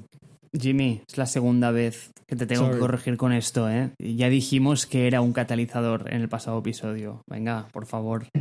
my, memory. Pero, eh, entonces, si me permites, paso a una de las, paso a una estructura que yo creo que es muy importante en la ejecución. Entonces, dentro de la ejecución exige, eh, eh, existe un, punto donde, ¿qué estructura voy a tener? ¿Qué voy a seguir? Porque yo he visto a muchísima gente de repente decir, ah, pues lo primero que tengo que hacer es un logo y un nombre y, una, y, una, página web y todo eso es bullshit total. Lo que, entonces, porque nada de eso va a perdurar en el tiempo. Todo eso va a cambiar. Y si tú no encuentras un modelo de negocio, y estoy hablando para gente que no tiene toneladas de dinero que, que puede quemar antes de descubrir si gana dinero o no. Entonces, tienes que descubrir un modelo de negocio a SAP, a SAP, rapidito, rapidito. ¿Y cómo vas a hacer eso? Entonces, el mundo startup, que es muy mamón, eh, ha cogido la idea de Lean Startup como si fuese eh, algo nuevo, como si nada, eh, como si el concepto construye, mide, aprende nunca haya existido. Cuando hay algo que se llama el método científico. El método científico, yo no sé ni, cuándo se, se generó el concepto, pero eso es la base del Lean Startup. Si quieres entender el Lean Startup, entiende primero el método científico, porque el Lean Startup es como el método científico para Barrio Sésamo. Entonces, lo que hay que hacer, yo creo que hay una estructura de trabajo, que es este método que es observar, o sea, que, es el problema, plantear preguntas, qué es lo que yo creo que, que, puede, que puede mejorar dentro de esto, generar una hipótesis, eh, básicamente pulir esas preguntas, conducir un experimento, qué es lo que voy a intentar hacer para validar esta hipótesis que tengo, buscar una conclusión, que es todo lo que he medido de ese experimento valida o invalida mi hipótesis. Y luego eh, tienes tus resultados y vuelves a empezar. Eso es el método Entonces, dentro de esto, gran parte del trabajo de ejecutar esta, esta idea en su infancia es cuáles son las, las, las hipótesis más grandes que tienes que te lleven a, en mi opinión, esto es solo mi opinión, nivel uno, generar una venta y nivel dos, generar una audiencia que te escuche. ¿Cuáles son esas hipótesis? Y de todas esas, ¿cuáles son, qué serían las prioridades? ¿Cuál qué, qué sería lo más importante dentro de esa lista? ¿Y qué es lo que, qué es lo que yo tendría que hacer para cada una? Como lo que dicen en, el Lean Startup, como un MVP, un Minimum Viable Product. Ese experimento más pequeñito, pero con el mayor valor que me pueda dar un insight, un, conocimiento nuevo que me pueda eh, validar o invalidar lo que yo estoy suponiendo. Entonces, este proceso de trabajo yo creo que es extremadamente importante eh, para esta fase de ejecución porque añade orden, te ayuda a empezar a, a cualificar lo que tú supones que es prioritario eh, y aquí entra un gran problema también, que a través de todo es el mismo problema, que tú te estás autoconvenciendo de que algo sea importante o no, es una cosa a tener muchísimo miedo, porque de repente tú te puedes convencer de, ah, no, el logo es lo más importante, yo tengo que trabajar el logo, que sin un buen logo no me van a comprar nada. Bullshit. Entonces, eh, para mí esto es una manera muy inteligente de trabajar. Eh, Mark Collado, ¿qué opinas? A ver, me gusta mucho que me saques el método científico aquí. Si quieres, nada, te doy aquí un, par de updates. Creo que no está muy claro quién lo inventó. La verdad es que no tengo ni idea de ¿eh? quién lo inventó. Sin embargo, sí que creo que fue Aristóteles, que yo creo que fue como el primero que empezó como a usar esta idea de inducción, ¿no? Como de pequeñas observaciones para inferir principios más generales y luego después usar deducciones lógicas para generar principios sobre los cuales testar nuevas cosas, ¿no? Pero si alguien está interesado, y ahí es donde viene mi, contribución más genuina, en entender bien el método científico y en cómo distintas teorías científicas evolucionan y, se descreditan, pero descreditan en el buen sentido, ¿no? Digo, que se falsifican y, que, realmente ven que, hay espacio para mejorar y, cómo realmente avanza la ciencia. La persona para leer, sin duda, es Karl Popper. Eh, creo que es el, es el padre de la...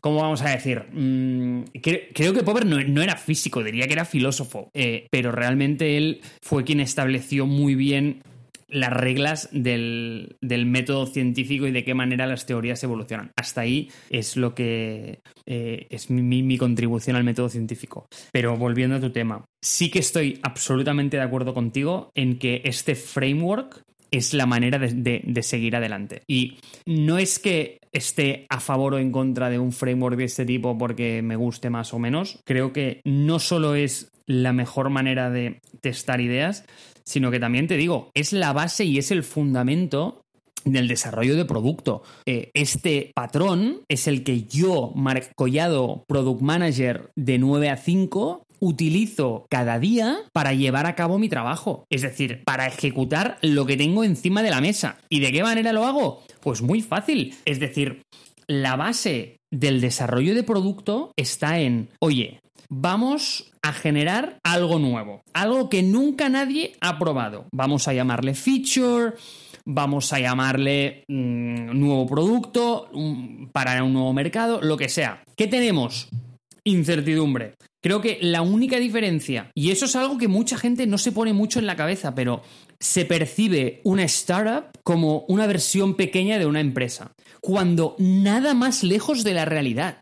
Es decir, no tienen la misma naturaleza. Una compañía establecida ya conoce a su cliente, ya sabe cuál es su mercado.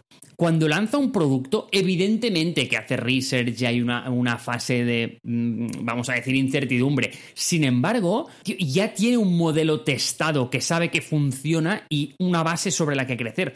Una startup básicamente lo que es es desconocimiento, es incertidumbre. Eh, y lo que tiene que hacer es validar que ahí hay alguna cosa. Entonces, ¿de qué manera hace esto? Pues, como bien has dicho, Jimmy, y, es que es la base del Lean Startup, eh, es aplicar el método científico. Y ahora sí, y me vuelvo de nuevo al desarrollo de producto dentro de una compañía igual. Cuando vas a lanzar un nuevo feature, lo que quieres hacer Básicamente es testar algo que nunca antes se había probado. ¿Y cómo lo haces? Pues empiezas con una asunción, ¿no? Con una assumption. Entonces, una assumption puede venir en la forma de, oye, de un, de un insight de alguien, de un cliente de una propia idea que se ha generado dentro del equipo, de un feedback de un, de un trabajador, del staff, por ejemplo. Puede venir de mil sitios.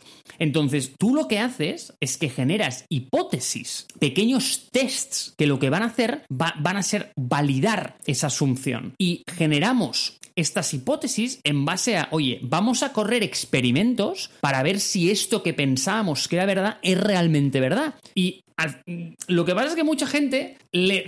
Vamos a decir como que, que le jode no tener razón, ¿no? Pero yo creo que. Igual que en la física. O sea, cuando. Cuando alguien prove you wrong, es lo más bonito que te puede pasar. Porque es que significa que vas hacia adelante. Cuando una teoría en física no se desbanca o solo se confirma y se verifica cierta, no hay avance, las cosas no se mueven. Solo tú vas adelante cuando ves que realmente hay algo nuevo que descubres que no cuadra. Entonces ahí es donde hay crecimiento, es donde hay progreso y eso es lo que quería contribuir a tu, a tu punto, de que esto no es solo la base de, la creación de una empresa o de, la, o de la, vamos a decir, la validación de una idea, sino que en realidad es la base de todo el desarrollo de producto. Y bueno, al final es, la base del, avance científico en, grandes, en grandes rasgos, pero, pero sobre todo hay un, como una obsesión a nivel de producto de validar hipótesis en base a asunciones que han llegado de cualquier, se han generado en cualquier dirección dentro del equipo, que son realmente, que, que- que que es realmente el fundamento. O sea, si... Vamos a ponerlo como muy fácil otra vez. Vamos a, sintetizar esto.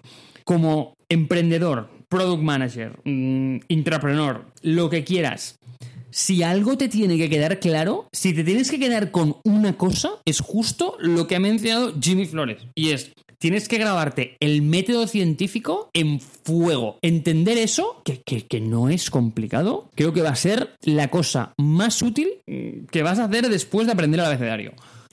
Es, es, es justo eso, pero de nuevo, y- y me repito, ten muchísimo cuidado de ser honesto y honesta en el momento de conducir ese experimento. En el momento de crear las condiciones por las cuales vas a poner ese experimento bajo estrés, de no poner unas condiciones tan tan en tu favor como para que ese experimento no falle. Creo que eso es un problema muy grande, donde mucha gente o no tiene el suficiente rigor, no pone el suficiente esfuerzo, no lo pone suficiente, bajo el suficiente estrés, simplemente para, para que se, para que se eh, prove themselves right, para que se, se demuestren con, con que tienen razón con su idea y con su- sus eh, hipótesis y los- las cosas que suponen. Y creo que el método en sí se puede grabar a fuego, pero realmente lo que hay que grabar a fuego es no casarse con una idea, no sentirse identificado con nada, nada de los resultados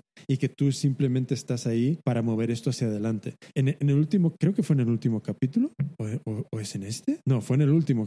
¿En el último? No, es que, wow, ahora, ahora me pierdo. Espera, sí, creo que fue en el último. Teníamos esa frase de, eh, tu trabajo es un deporte, no es tu vida. Esto es lo mismo. Si, si lo ves como un deporte, eh, todo lo que sucede, eh, evidentemente, tienes que intentar ganar, pero al mismo tiempo, eh, el resultado mm, no es, no, no es, no define quién eres tú. Entonces, no pongas, no, no establezcas ideas tan, tan floj- flojitas como para, no, no ideas, perdona, hipótesis tan flojas que, que, que estén más diseñadas para darte la razón. Creo que eso es, eso es un punto donde no puedo hacer suficiente hincapié, porque lo, lo- lo he visto muchísimo, incluso también en mí. Ahora, mi único objetivo con todo esto siempre es, yo quiero que la idea correcta gane, sea la mía o no, porque es que yo mm, necesito eso. Entonces, si la idea viene desde otro empleado, desde otra empresa, de, de- de lo que sea, si eso se determina como lo mejor, perfecto. Yo creo que aquí es lo mismo.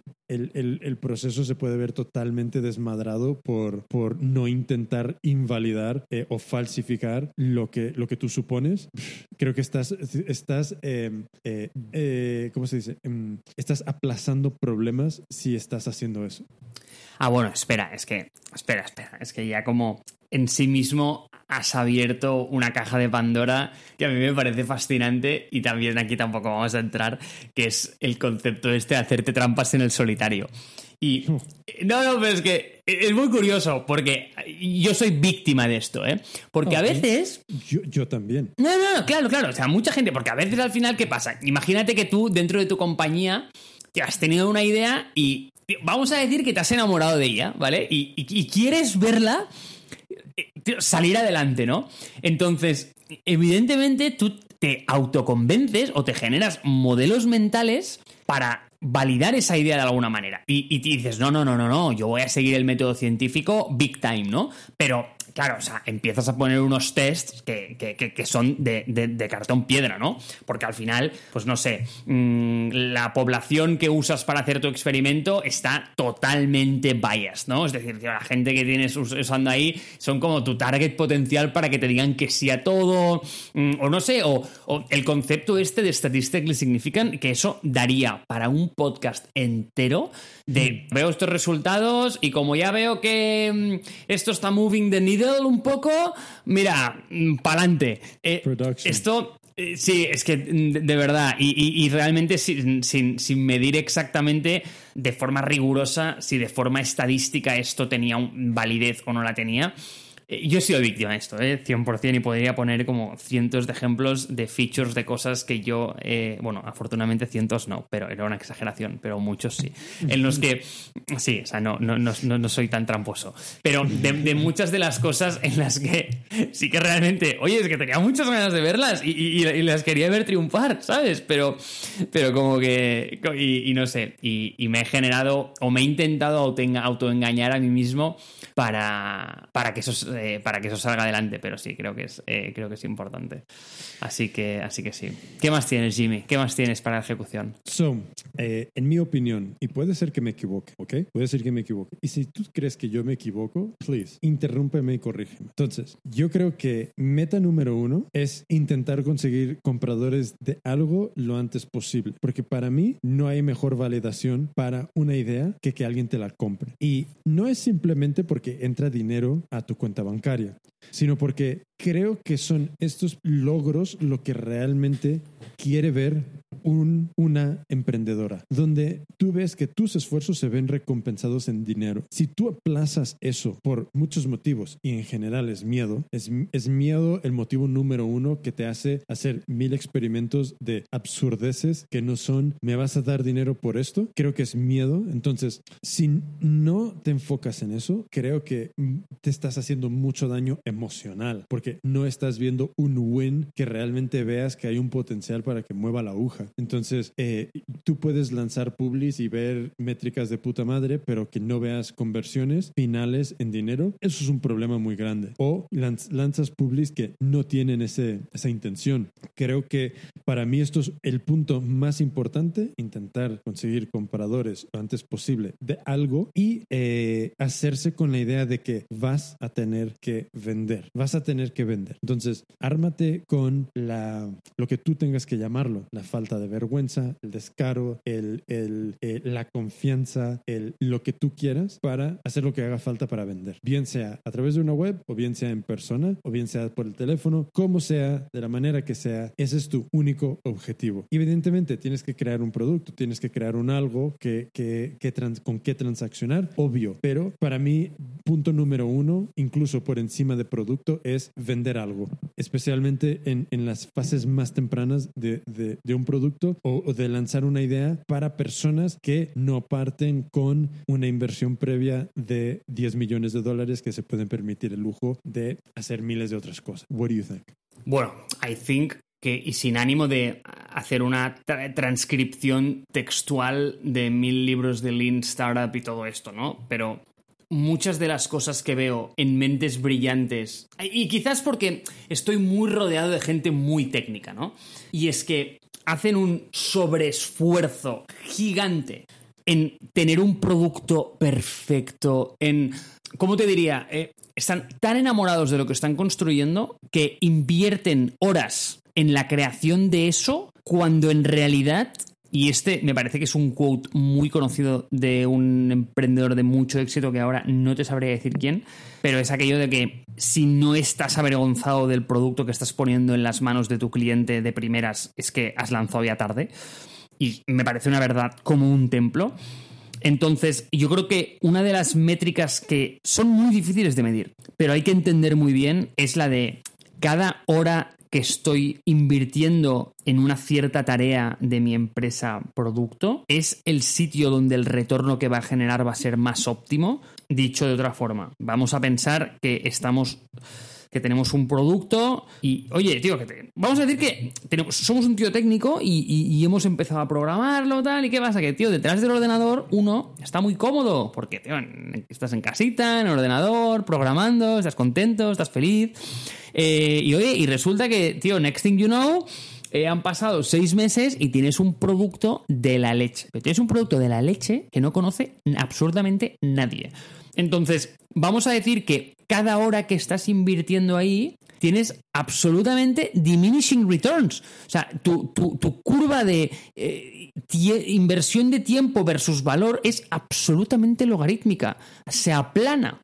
Entonces, donde está el valor en ese momento, como bien dices, es en salir de tu casa, poner eso delante de un usuario, de tu potencial cliente, y realmente tío, intentar, inten- o sea, uno, tener su feedback, pero segundo, tío, salir a vender. Pero para mí el tema es que, mira, te diré una cosa, Jimmy, esto va a ser muy polémico, ¿eh? pero todo el mundo está como enchochado en que tío, necesita un programador, los programadores son como los unicornios, hay que conseguir uno.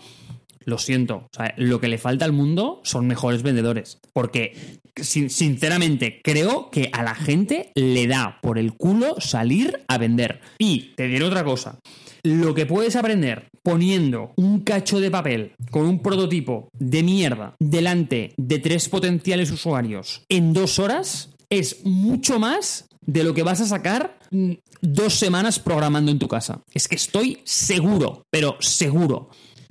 Aquí hay muchísimo, muchísimo que tengo que decir. Primero, yo creo que muchas personas tienen la tendencia a exclusivamente dedicarse a lo que les es cómodo y lo que está dentro de su dominio. Bien, si tú estás escuchando esto, esto se llama radio lanza, es lanzar cosas, es emprender, es vender algo para generar dinero, para vivir de un life, un, estilo de vida que tú quieres. Bien, perfecto. Si tú eres programador y, no tienes un equipo donde hay, hay una persona que se dedica a vender y tú eres un programador que quiere montar un side hustle, tienes que hacer lo que te incomoda, porque programar no va a ser lo que te va a ayudar a vender una idea. Eso, eso es clarísimamente un, yo lo que, lo que yo- mi opinión. Entonces, ¿de dónde viene este, este, es- e- esta actitud que me, que, que me lleva, nos lleva a no salir a vender, a no salir a sufrir ese rechazo, a, suf- a sufrir esos nos? O sea, tantísimos ejemplos que hay de gente que persistió, recibió 500 nos y al, y al 600, al 501 le di- dijeron que sí. E- e- ese proceso es algo que muy poca gente, y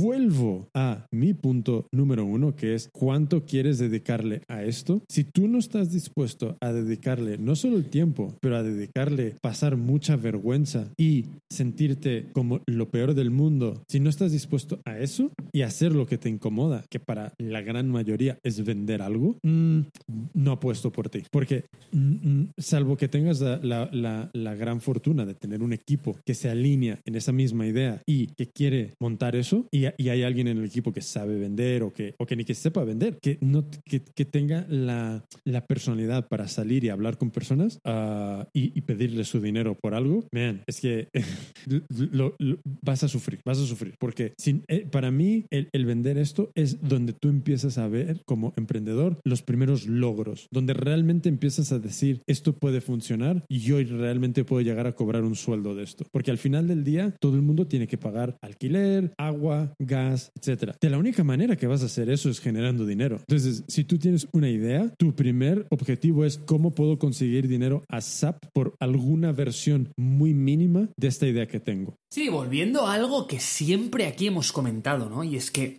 y, más allá del dinero, que, realmente creo que es, mm, Dios, es un, es un punto crítico aquí, pero lo que te va a, lo que te va a permitir eso va a ser conseguir algo mucho más valioso, que yo creo que es aprender.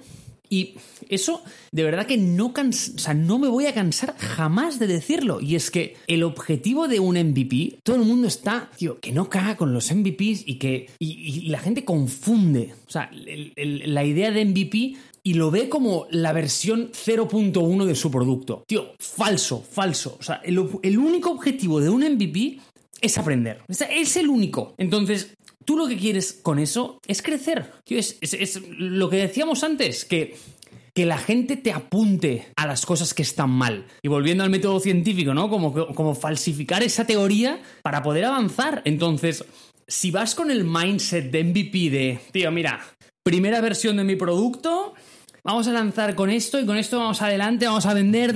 No, el, el- el- concepto de MVP, tío, si, si- como, mm, como consecuencia, así como site te da dinero, tío, fantástico. Pero el mindset que, con el que tienes que salir con él es- es- es aprender, o sea, es aprender. El, el- el problema que yo tengo con, con esto es que hay veces que no tenemos tanto tiempo para aprender tanto. Y para mí, el, el learning número uno, e- igual estamos diciendo lo mismo, pero de una manera, y yo lo estoy entiendo de, de la manera, de, una manera distinta. Para mí, el, el yo quiero aprender una cosa. ¿Me van a dar dinero por esto, sí o no? E- Eso es lo, que yo- lo único que yo quiero aprender. No, que es que esto es un aprendizaje en sí mismo. O sea, yo no me refiero a un aprender en, tío, o sea, en- en- no sé, como en, en entrar en, en un curso online, sentarse delante de la pantalla. No, o sea, yo me refiero a acción, o sea, ejecución.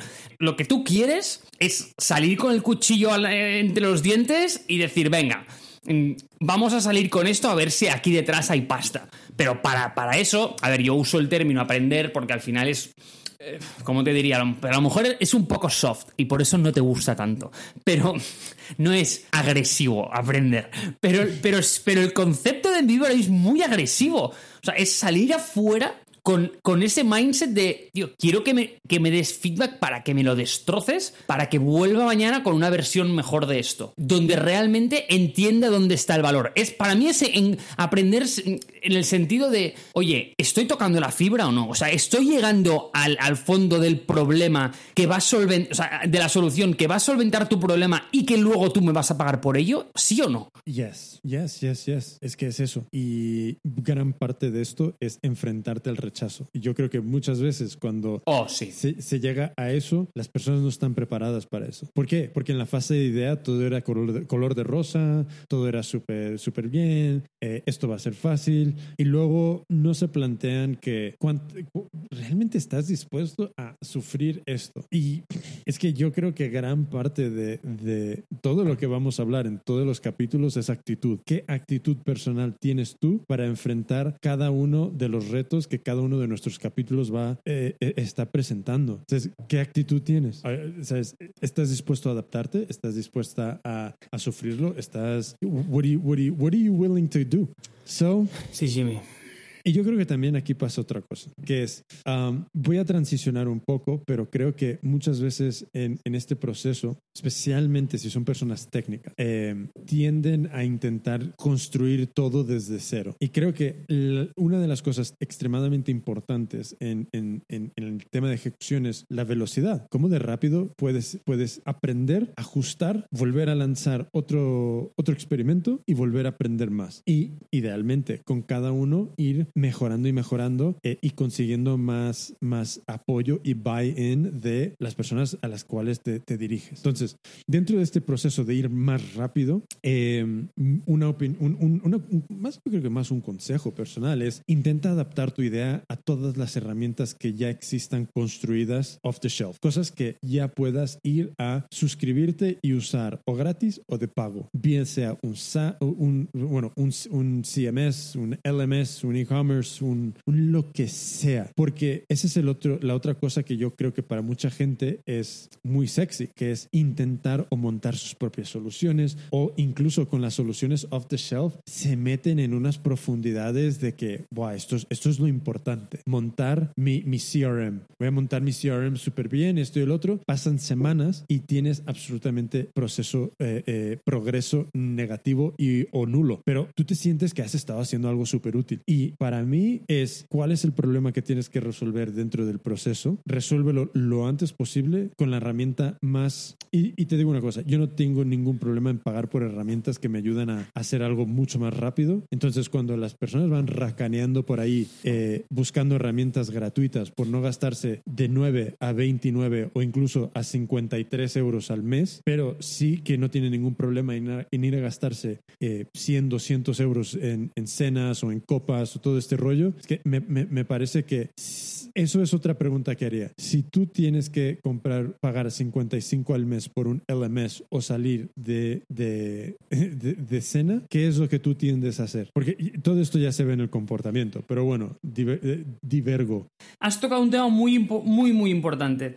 Mira, y, y el, y el tema de la cena, ya te lo digo. Es que a mí, como te he dicho antes, Jimmy, es que me gusta mucho cocinar y disfruto mucho comiendo en casa. Eh, y sobre todo con el proceso proceso creativo. Creo que no hay cosa en el mundo que me pueda gustar más después de hacer este podcast contigo y meterme en los rabbit holes de física que ponerme un buen podcast y cocinar algo. Es, para mí es de los mejores momentos del día y por eso te diría que el one meal a day conmigo, tío, lo siento, no funciona porque el derivo tanto placer del momento ese en el que, tío, es, es un proceso creativo, ¿no? De decir, venga, ¿qué vamos a hacer hoy, no? Y, tío, como sacar los alimentos, cortarlos, trabajarlos. Tío, es, es- este proceso, y creo que pierdo bastante tiempo en eso, ¿eh? Pero Mira, para mí es, yo- es, es un delight, es un delight. Pero me, me- me- me he ido por el, me he ido por la tangente. Ahí va lo que- ah, dime, dime. aprecio más la comida ahora. Cuando solo tienes una comida al día y, y, y, y- y te llega tu hora, te digo que aprecias eso de una manera completamente distinto a cuando tienes dos o tres comidas al día o más. O cuando has estado Yeah. snacking.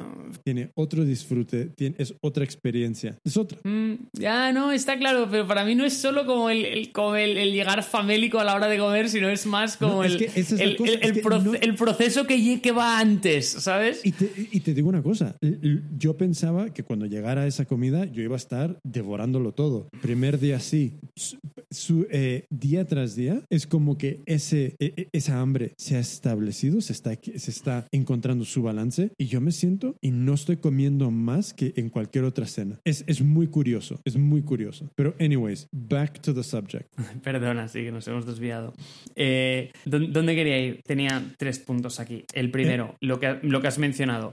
Acabo de entender el concepto de ejecución tal y como tú lo entendías, creo. Que es lo que has dicho esto de, tío, o sea, sale esta mañana, get shit done, vuelve mañana, o sea, aprende, mm, saca algo de ello, incorpóralo dentro de, de- tu, de, tu proceso, sácalo de nuevo mañana, aprende más, eh, hasta que co- como cami- o sea, camina este proceso y crece con él, ¿no? Entonces, eh, eh, este, este concepto de acción me ha encantado, pero después sí que suscribo totalmente lo de no enamorarse del tool en sí. Creo que cualquier primera versión de un producto actual, a menos que estés diseñando mm, rockets, eh, se puede hacer con cosas off the shelf. No puedo estar más de acuerdo con esto y sinceramente creo que para validar algo, para pasar a esa acción, el menos tiempo pases programando, mm, configurando, eh,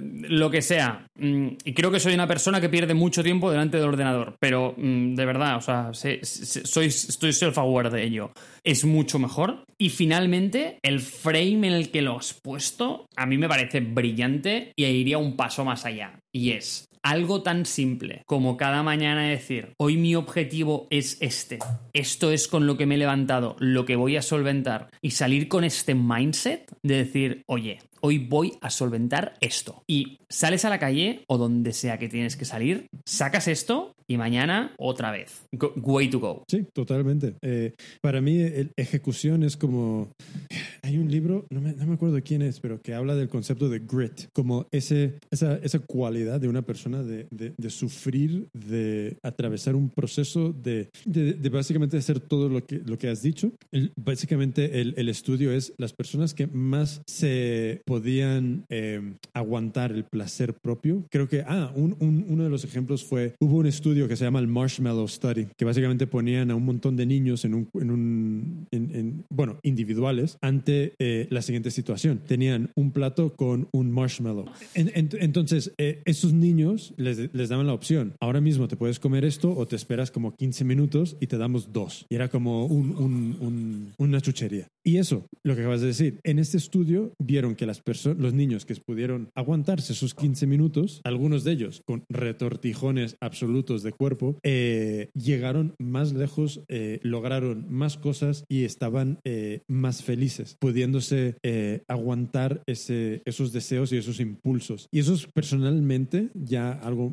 yo, es algo por lo que también hago esto del correr, porque siento que yo necesito como adulto cultivar eso mucho más, porque como niño, o sea, para nada lo tenía. O sea, así es como estaba gordo, mis padres me daban todo, eh, etcétera, etcétera. Entonces, como adulto es como, oh shit, si yo no mantengo, si yo no encuentro un cómo controlar esta necesidad de eh, eh, eh, inmediatamente encontrar esa gratificación, voy a tenerlo, voy a llevarlo muy mal, no voy a poder, poder conseguir lo que quiero. Entonces, en este, en este proceso creo que eso es un punto súper importante, el desarrollar esa cualidad de me puedo aguantar ese, ese placer por eh, y, y, atravesar estos, estos momentos muy duros, pero nos hemos desviado de las herramientas.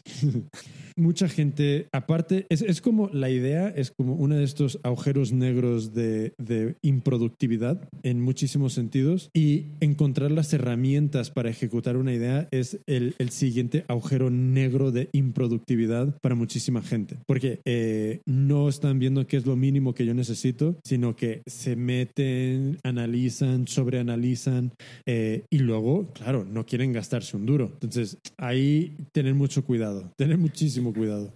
Jimmy, ¿qué más? Em, si quieres, vamos a empezar wrapping up. Yo tenía un par de puntitos que yo creo que se, el más importante es, bueno, realmente voy a atravesarlos rápido. Uno es, hay un, creo que tú lo has mencionado de, algún, de alguna manera antes con estas personas pesimistas, pero uno, siempre va a haber problemas. Intenta no exclusivamente pensar en problemas antes de que sucede. Evidentemente, hay cosas que tenemos que ser conscientes de que puede ser un problema, pero luego eh, no desarrollar esa actitud donde solo veo los problemas y, y, y, todo es negativo. Entonces, para mí es una frase lo resume. Si, no, si quieres ser feliz, no análisis. Mm. Y creo que hay un punto de esto que es importante para estos primeros pasos de, de, toda, de todas las, eh, las startups y, las ideas, que es sobreanalizarlo te va a llevar a parálisis. Mucho cuidado. Luego, ¿puedo continuar? Por favor, Jimmy, el podcast es 50% tuyo. Luego, eh, hay un concepto en inglés que es escalation of commitment, que en español... Oh, me encanta, me encanta este concepto. Me encanta. tú, tú, tú, me lo introduciste y me encanta.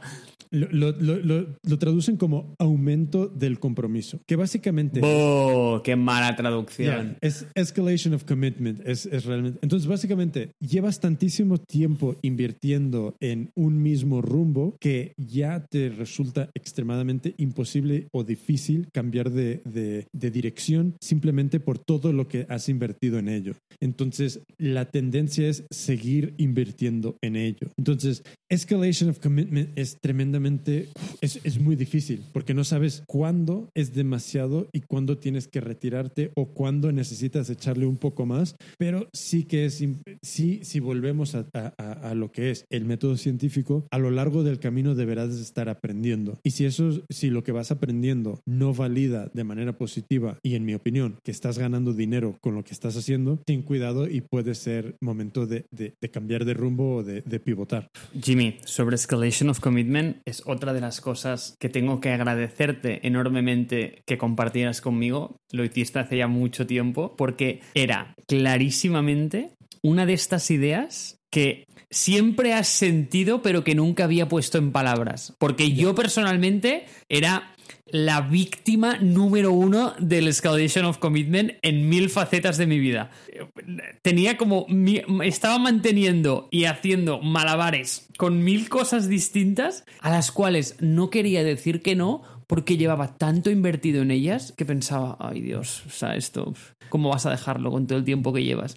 Pero en realidad es una atadura que, que, no deja de ser más que un modelo mental que uno se genera, que no tiene ningún sentido. Porque si lo piensas bien, es que invertir una unidad de esfuerzo más en ese sitio donde tu commitment ha escalado tanto versus en un proyecto nuevo no hace ninguna diferencia si realmente el otro genera un retorno más rápido. Lo único que no te deja salir de ese es el tiempo que llevas ahí, que cuando lo piensas es como, tío, es estúpido, es estúpido. Es como que pensar que porque, mira, Dios, no lo había pensado nunca. Este ejemplo es brillante. Es como pensar que porque ha salido el rojo en la ruleta del casino, ahora hay más probabilidades de que salga el, negro otra vez. Eh, digo, como, como de nuevo. Cada vez que se genera esa apuesta, las probabilidades se resetean. Y en eso es exactamente lo mismo. Lo que pasa es que, tío, la mente humana tiene estas anclas sobre las cuales no puedes, sabes que no puedes hacer nada.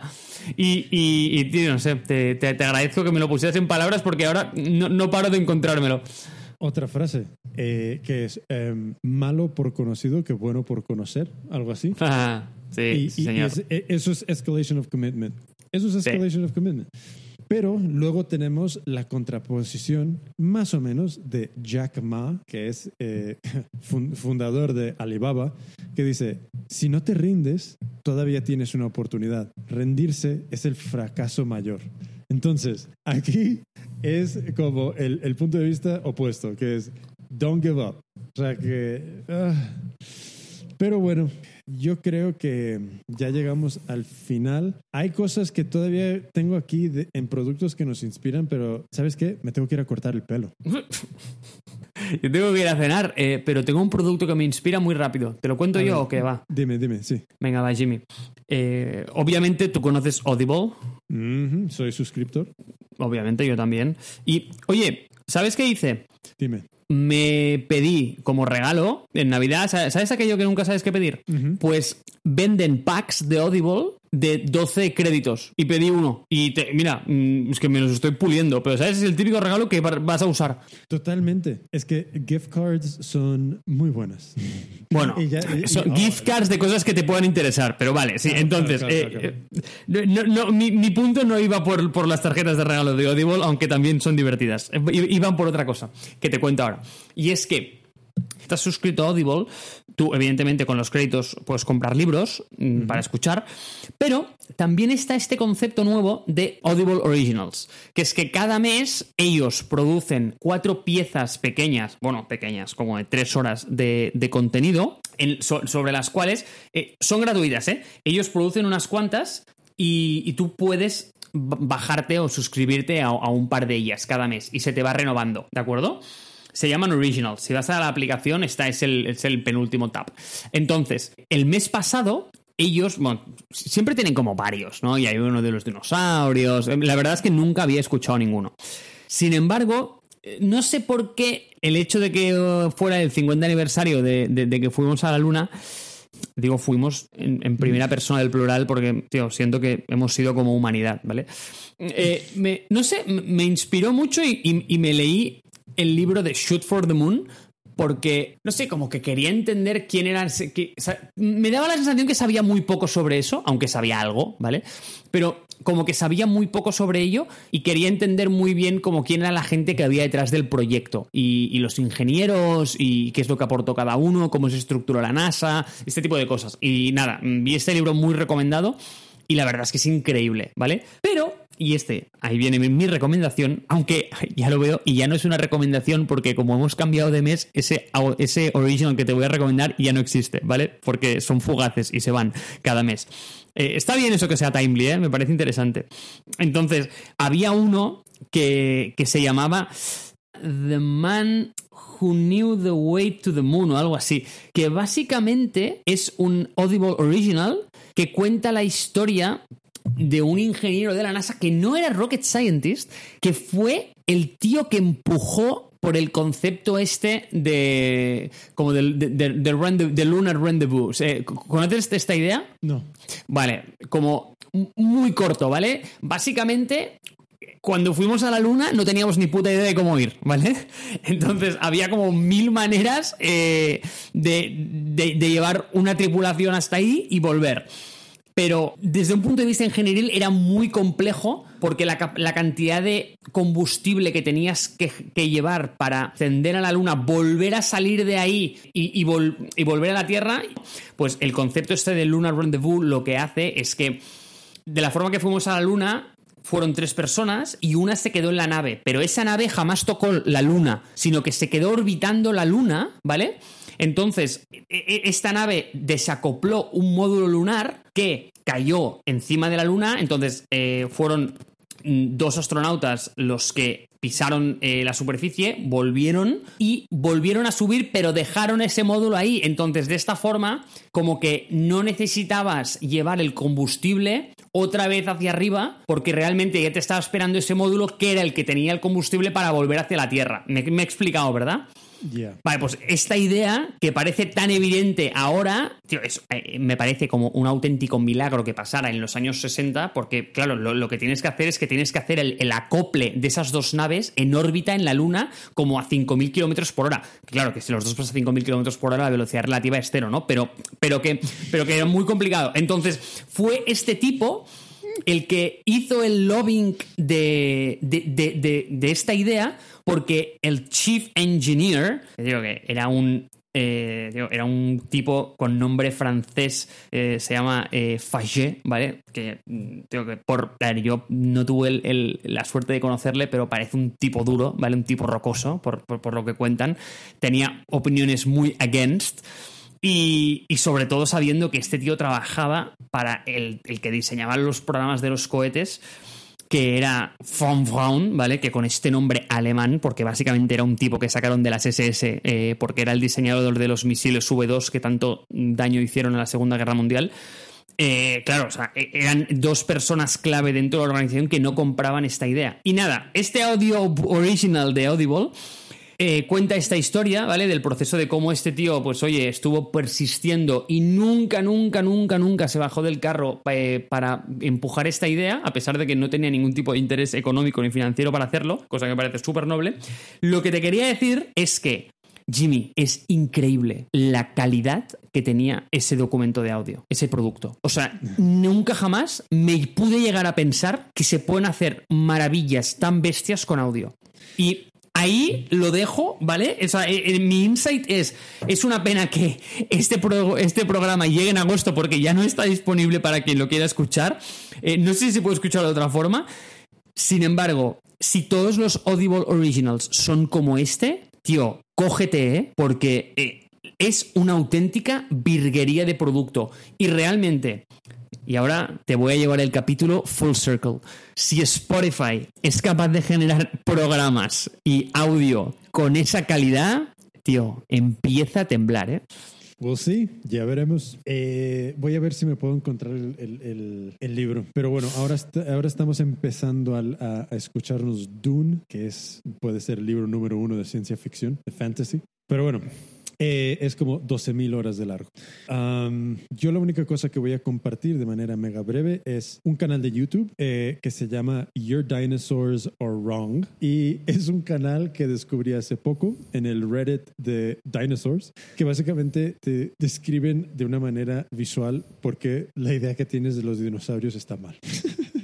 La idea eh, eh, eh, fisionómica, ¿se dice? La, idea física de, de los dinosaurios. Entonces, muy buen canal, muy bueno, muy bueno. Pues nada, Marco Collado, hemos llegado al final de otro capítulo. De nuevo, si nos quieres escribir, escuchar, seguir, yo creo que vamos a empezar a transicionar todo a síguenos en LinkedIn. Tenemos una página de Radio Lanza ahí que ahora mismo el enlace específico se me escapa, pero lo puedo encontrar. Entonces, síguenos en LinkedIn. Ahí vamos a estar haciendo mucho más eh, eh, community, porque creo que es donde más audiencia vamos a tener.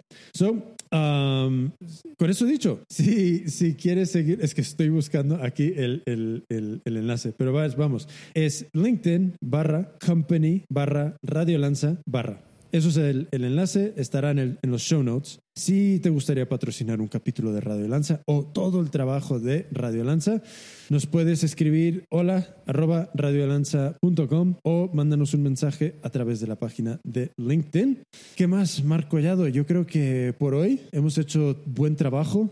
Hemos iluminado el camino para muchísimas personas. ¿Algunas últimas palabras? Pues mira, me has dejado en blanco. La verdad es que creo que no tengo nada más que añadir a la conversación. Pues perfecto, no hace falta añadir más. Yo soy Jimmy Flores, ¿tú quién eres? Marc Collado. Y esto ha sido Radio Lanza, donde hacemos el trabajo de Dios iluminando los caminos a los futuros emprendedores del mundo. Y en este capítulo les hemos iluminado muchas maneras de no cagarla en idea versus ejecución. Esto es Radio Lanza. Hasta la próxima. Adiós a todo el mundo. Goodbye.